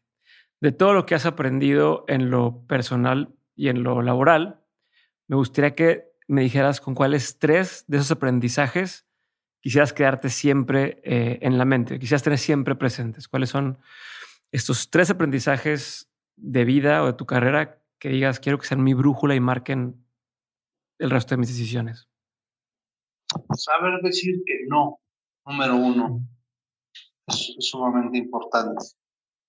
El segundo, eh, la pérdida absoluta del miedo al ridículo. Quizá estas generaciones ya no lo tienen tanto, pero todavía algunos de por acá siguen teniendo ese tipo de miedos y esa, esa autocensura, ¿no? Esa, yo diría no mierda al ridículo, eh, perder toda autocensura, toda forma de autocensura. Esa sería la, la, segunda manera. la tercera, muerdan bien. Cuando digo muerde, es agarra lo tuyo, muerde lo que te corresponde en la vida. A veces se nos caen los dientes, pero hay algo que nos pertenece y nadie puede interponerse entre eso y nosotros. Así que muerdan bien lo que desean, como una presa, siempre desde el lado al que me refiero, ¿no? Eh, de la obtención de lo que está chido, pero no perder la mordida, saber decir que no. Y la otra que dije que ya había hecho ahí un matiz es fundamental, ¿no? Este, ah, y perdone, maestro Barraza, quizá la más importante, abandonen toda certeza. Aquel que tenga certezas está muerto. Súper, buenísimo, me encantó. Me encantó.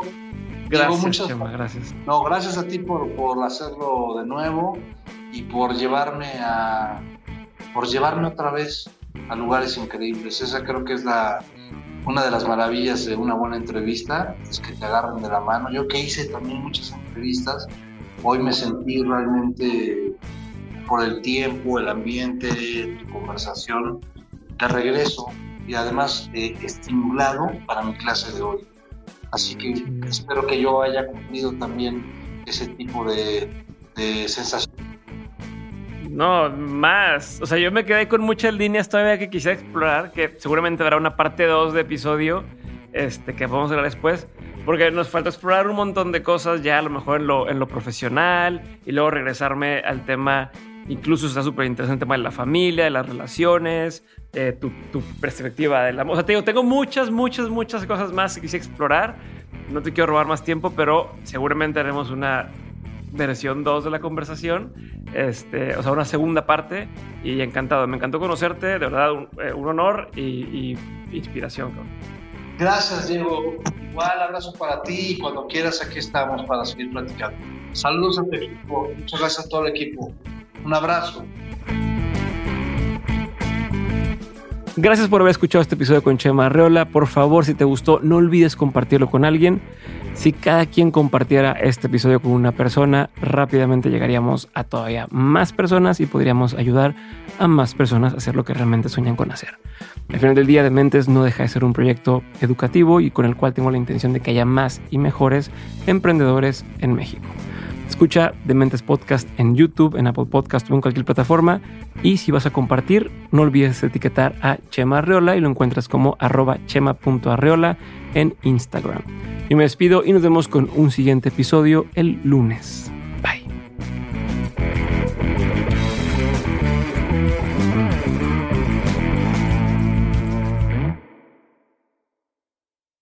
Hello, it is Ryan, and we could all use an extra bright spot in our day, couldn't we? Just to make up for things like sitting in traffic, doing the dishes, counting your steps, you know, all the mundane stuff. That is why I'm such a big fan of Chumba Casino. Chumba Casino has all your favorite social casino style games that you can play for free anytime, anywhere with daily bonuses. That should brighten your day a little. Actually, a lot. So sign up now at chumbacasino.com. That's ChumbaCasino.com. No purchase necessary. VGW. Void were prohibited by law. See terms and conditions. 18 plus.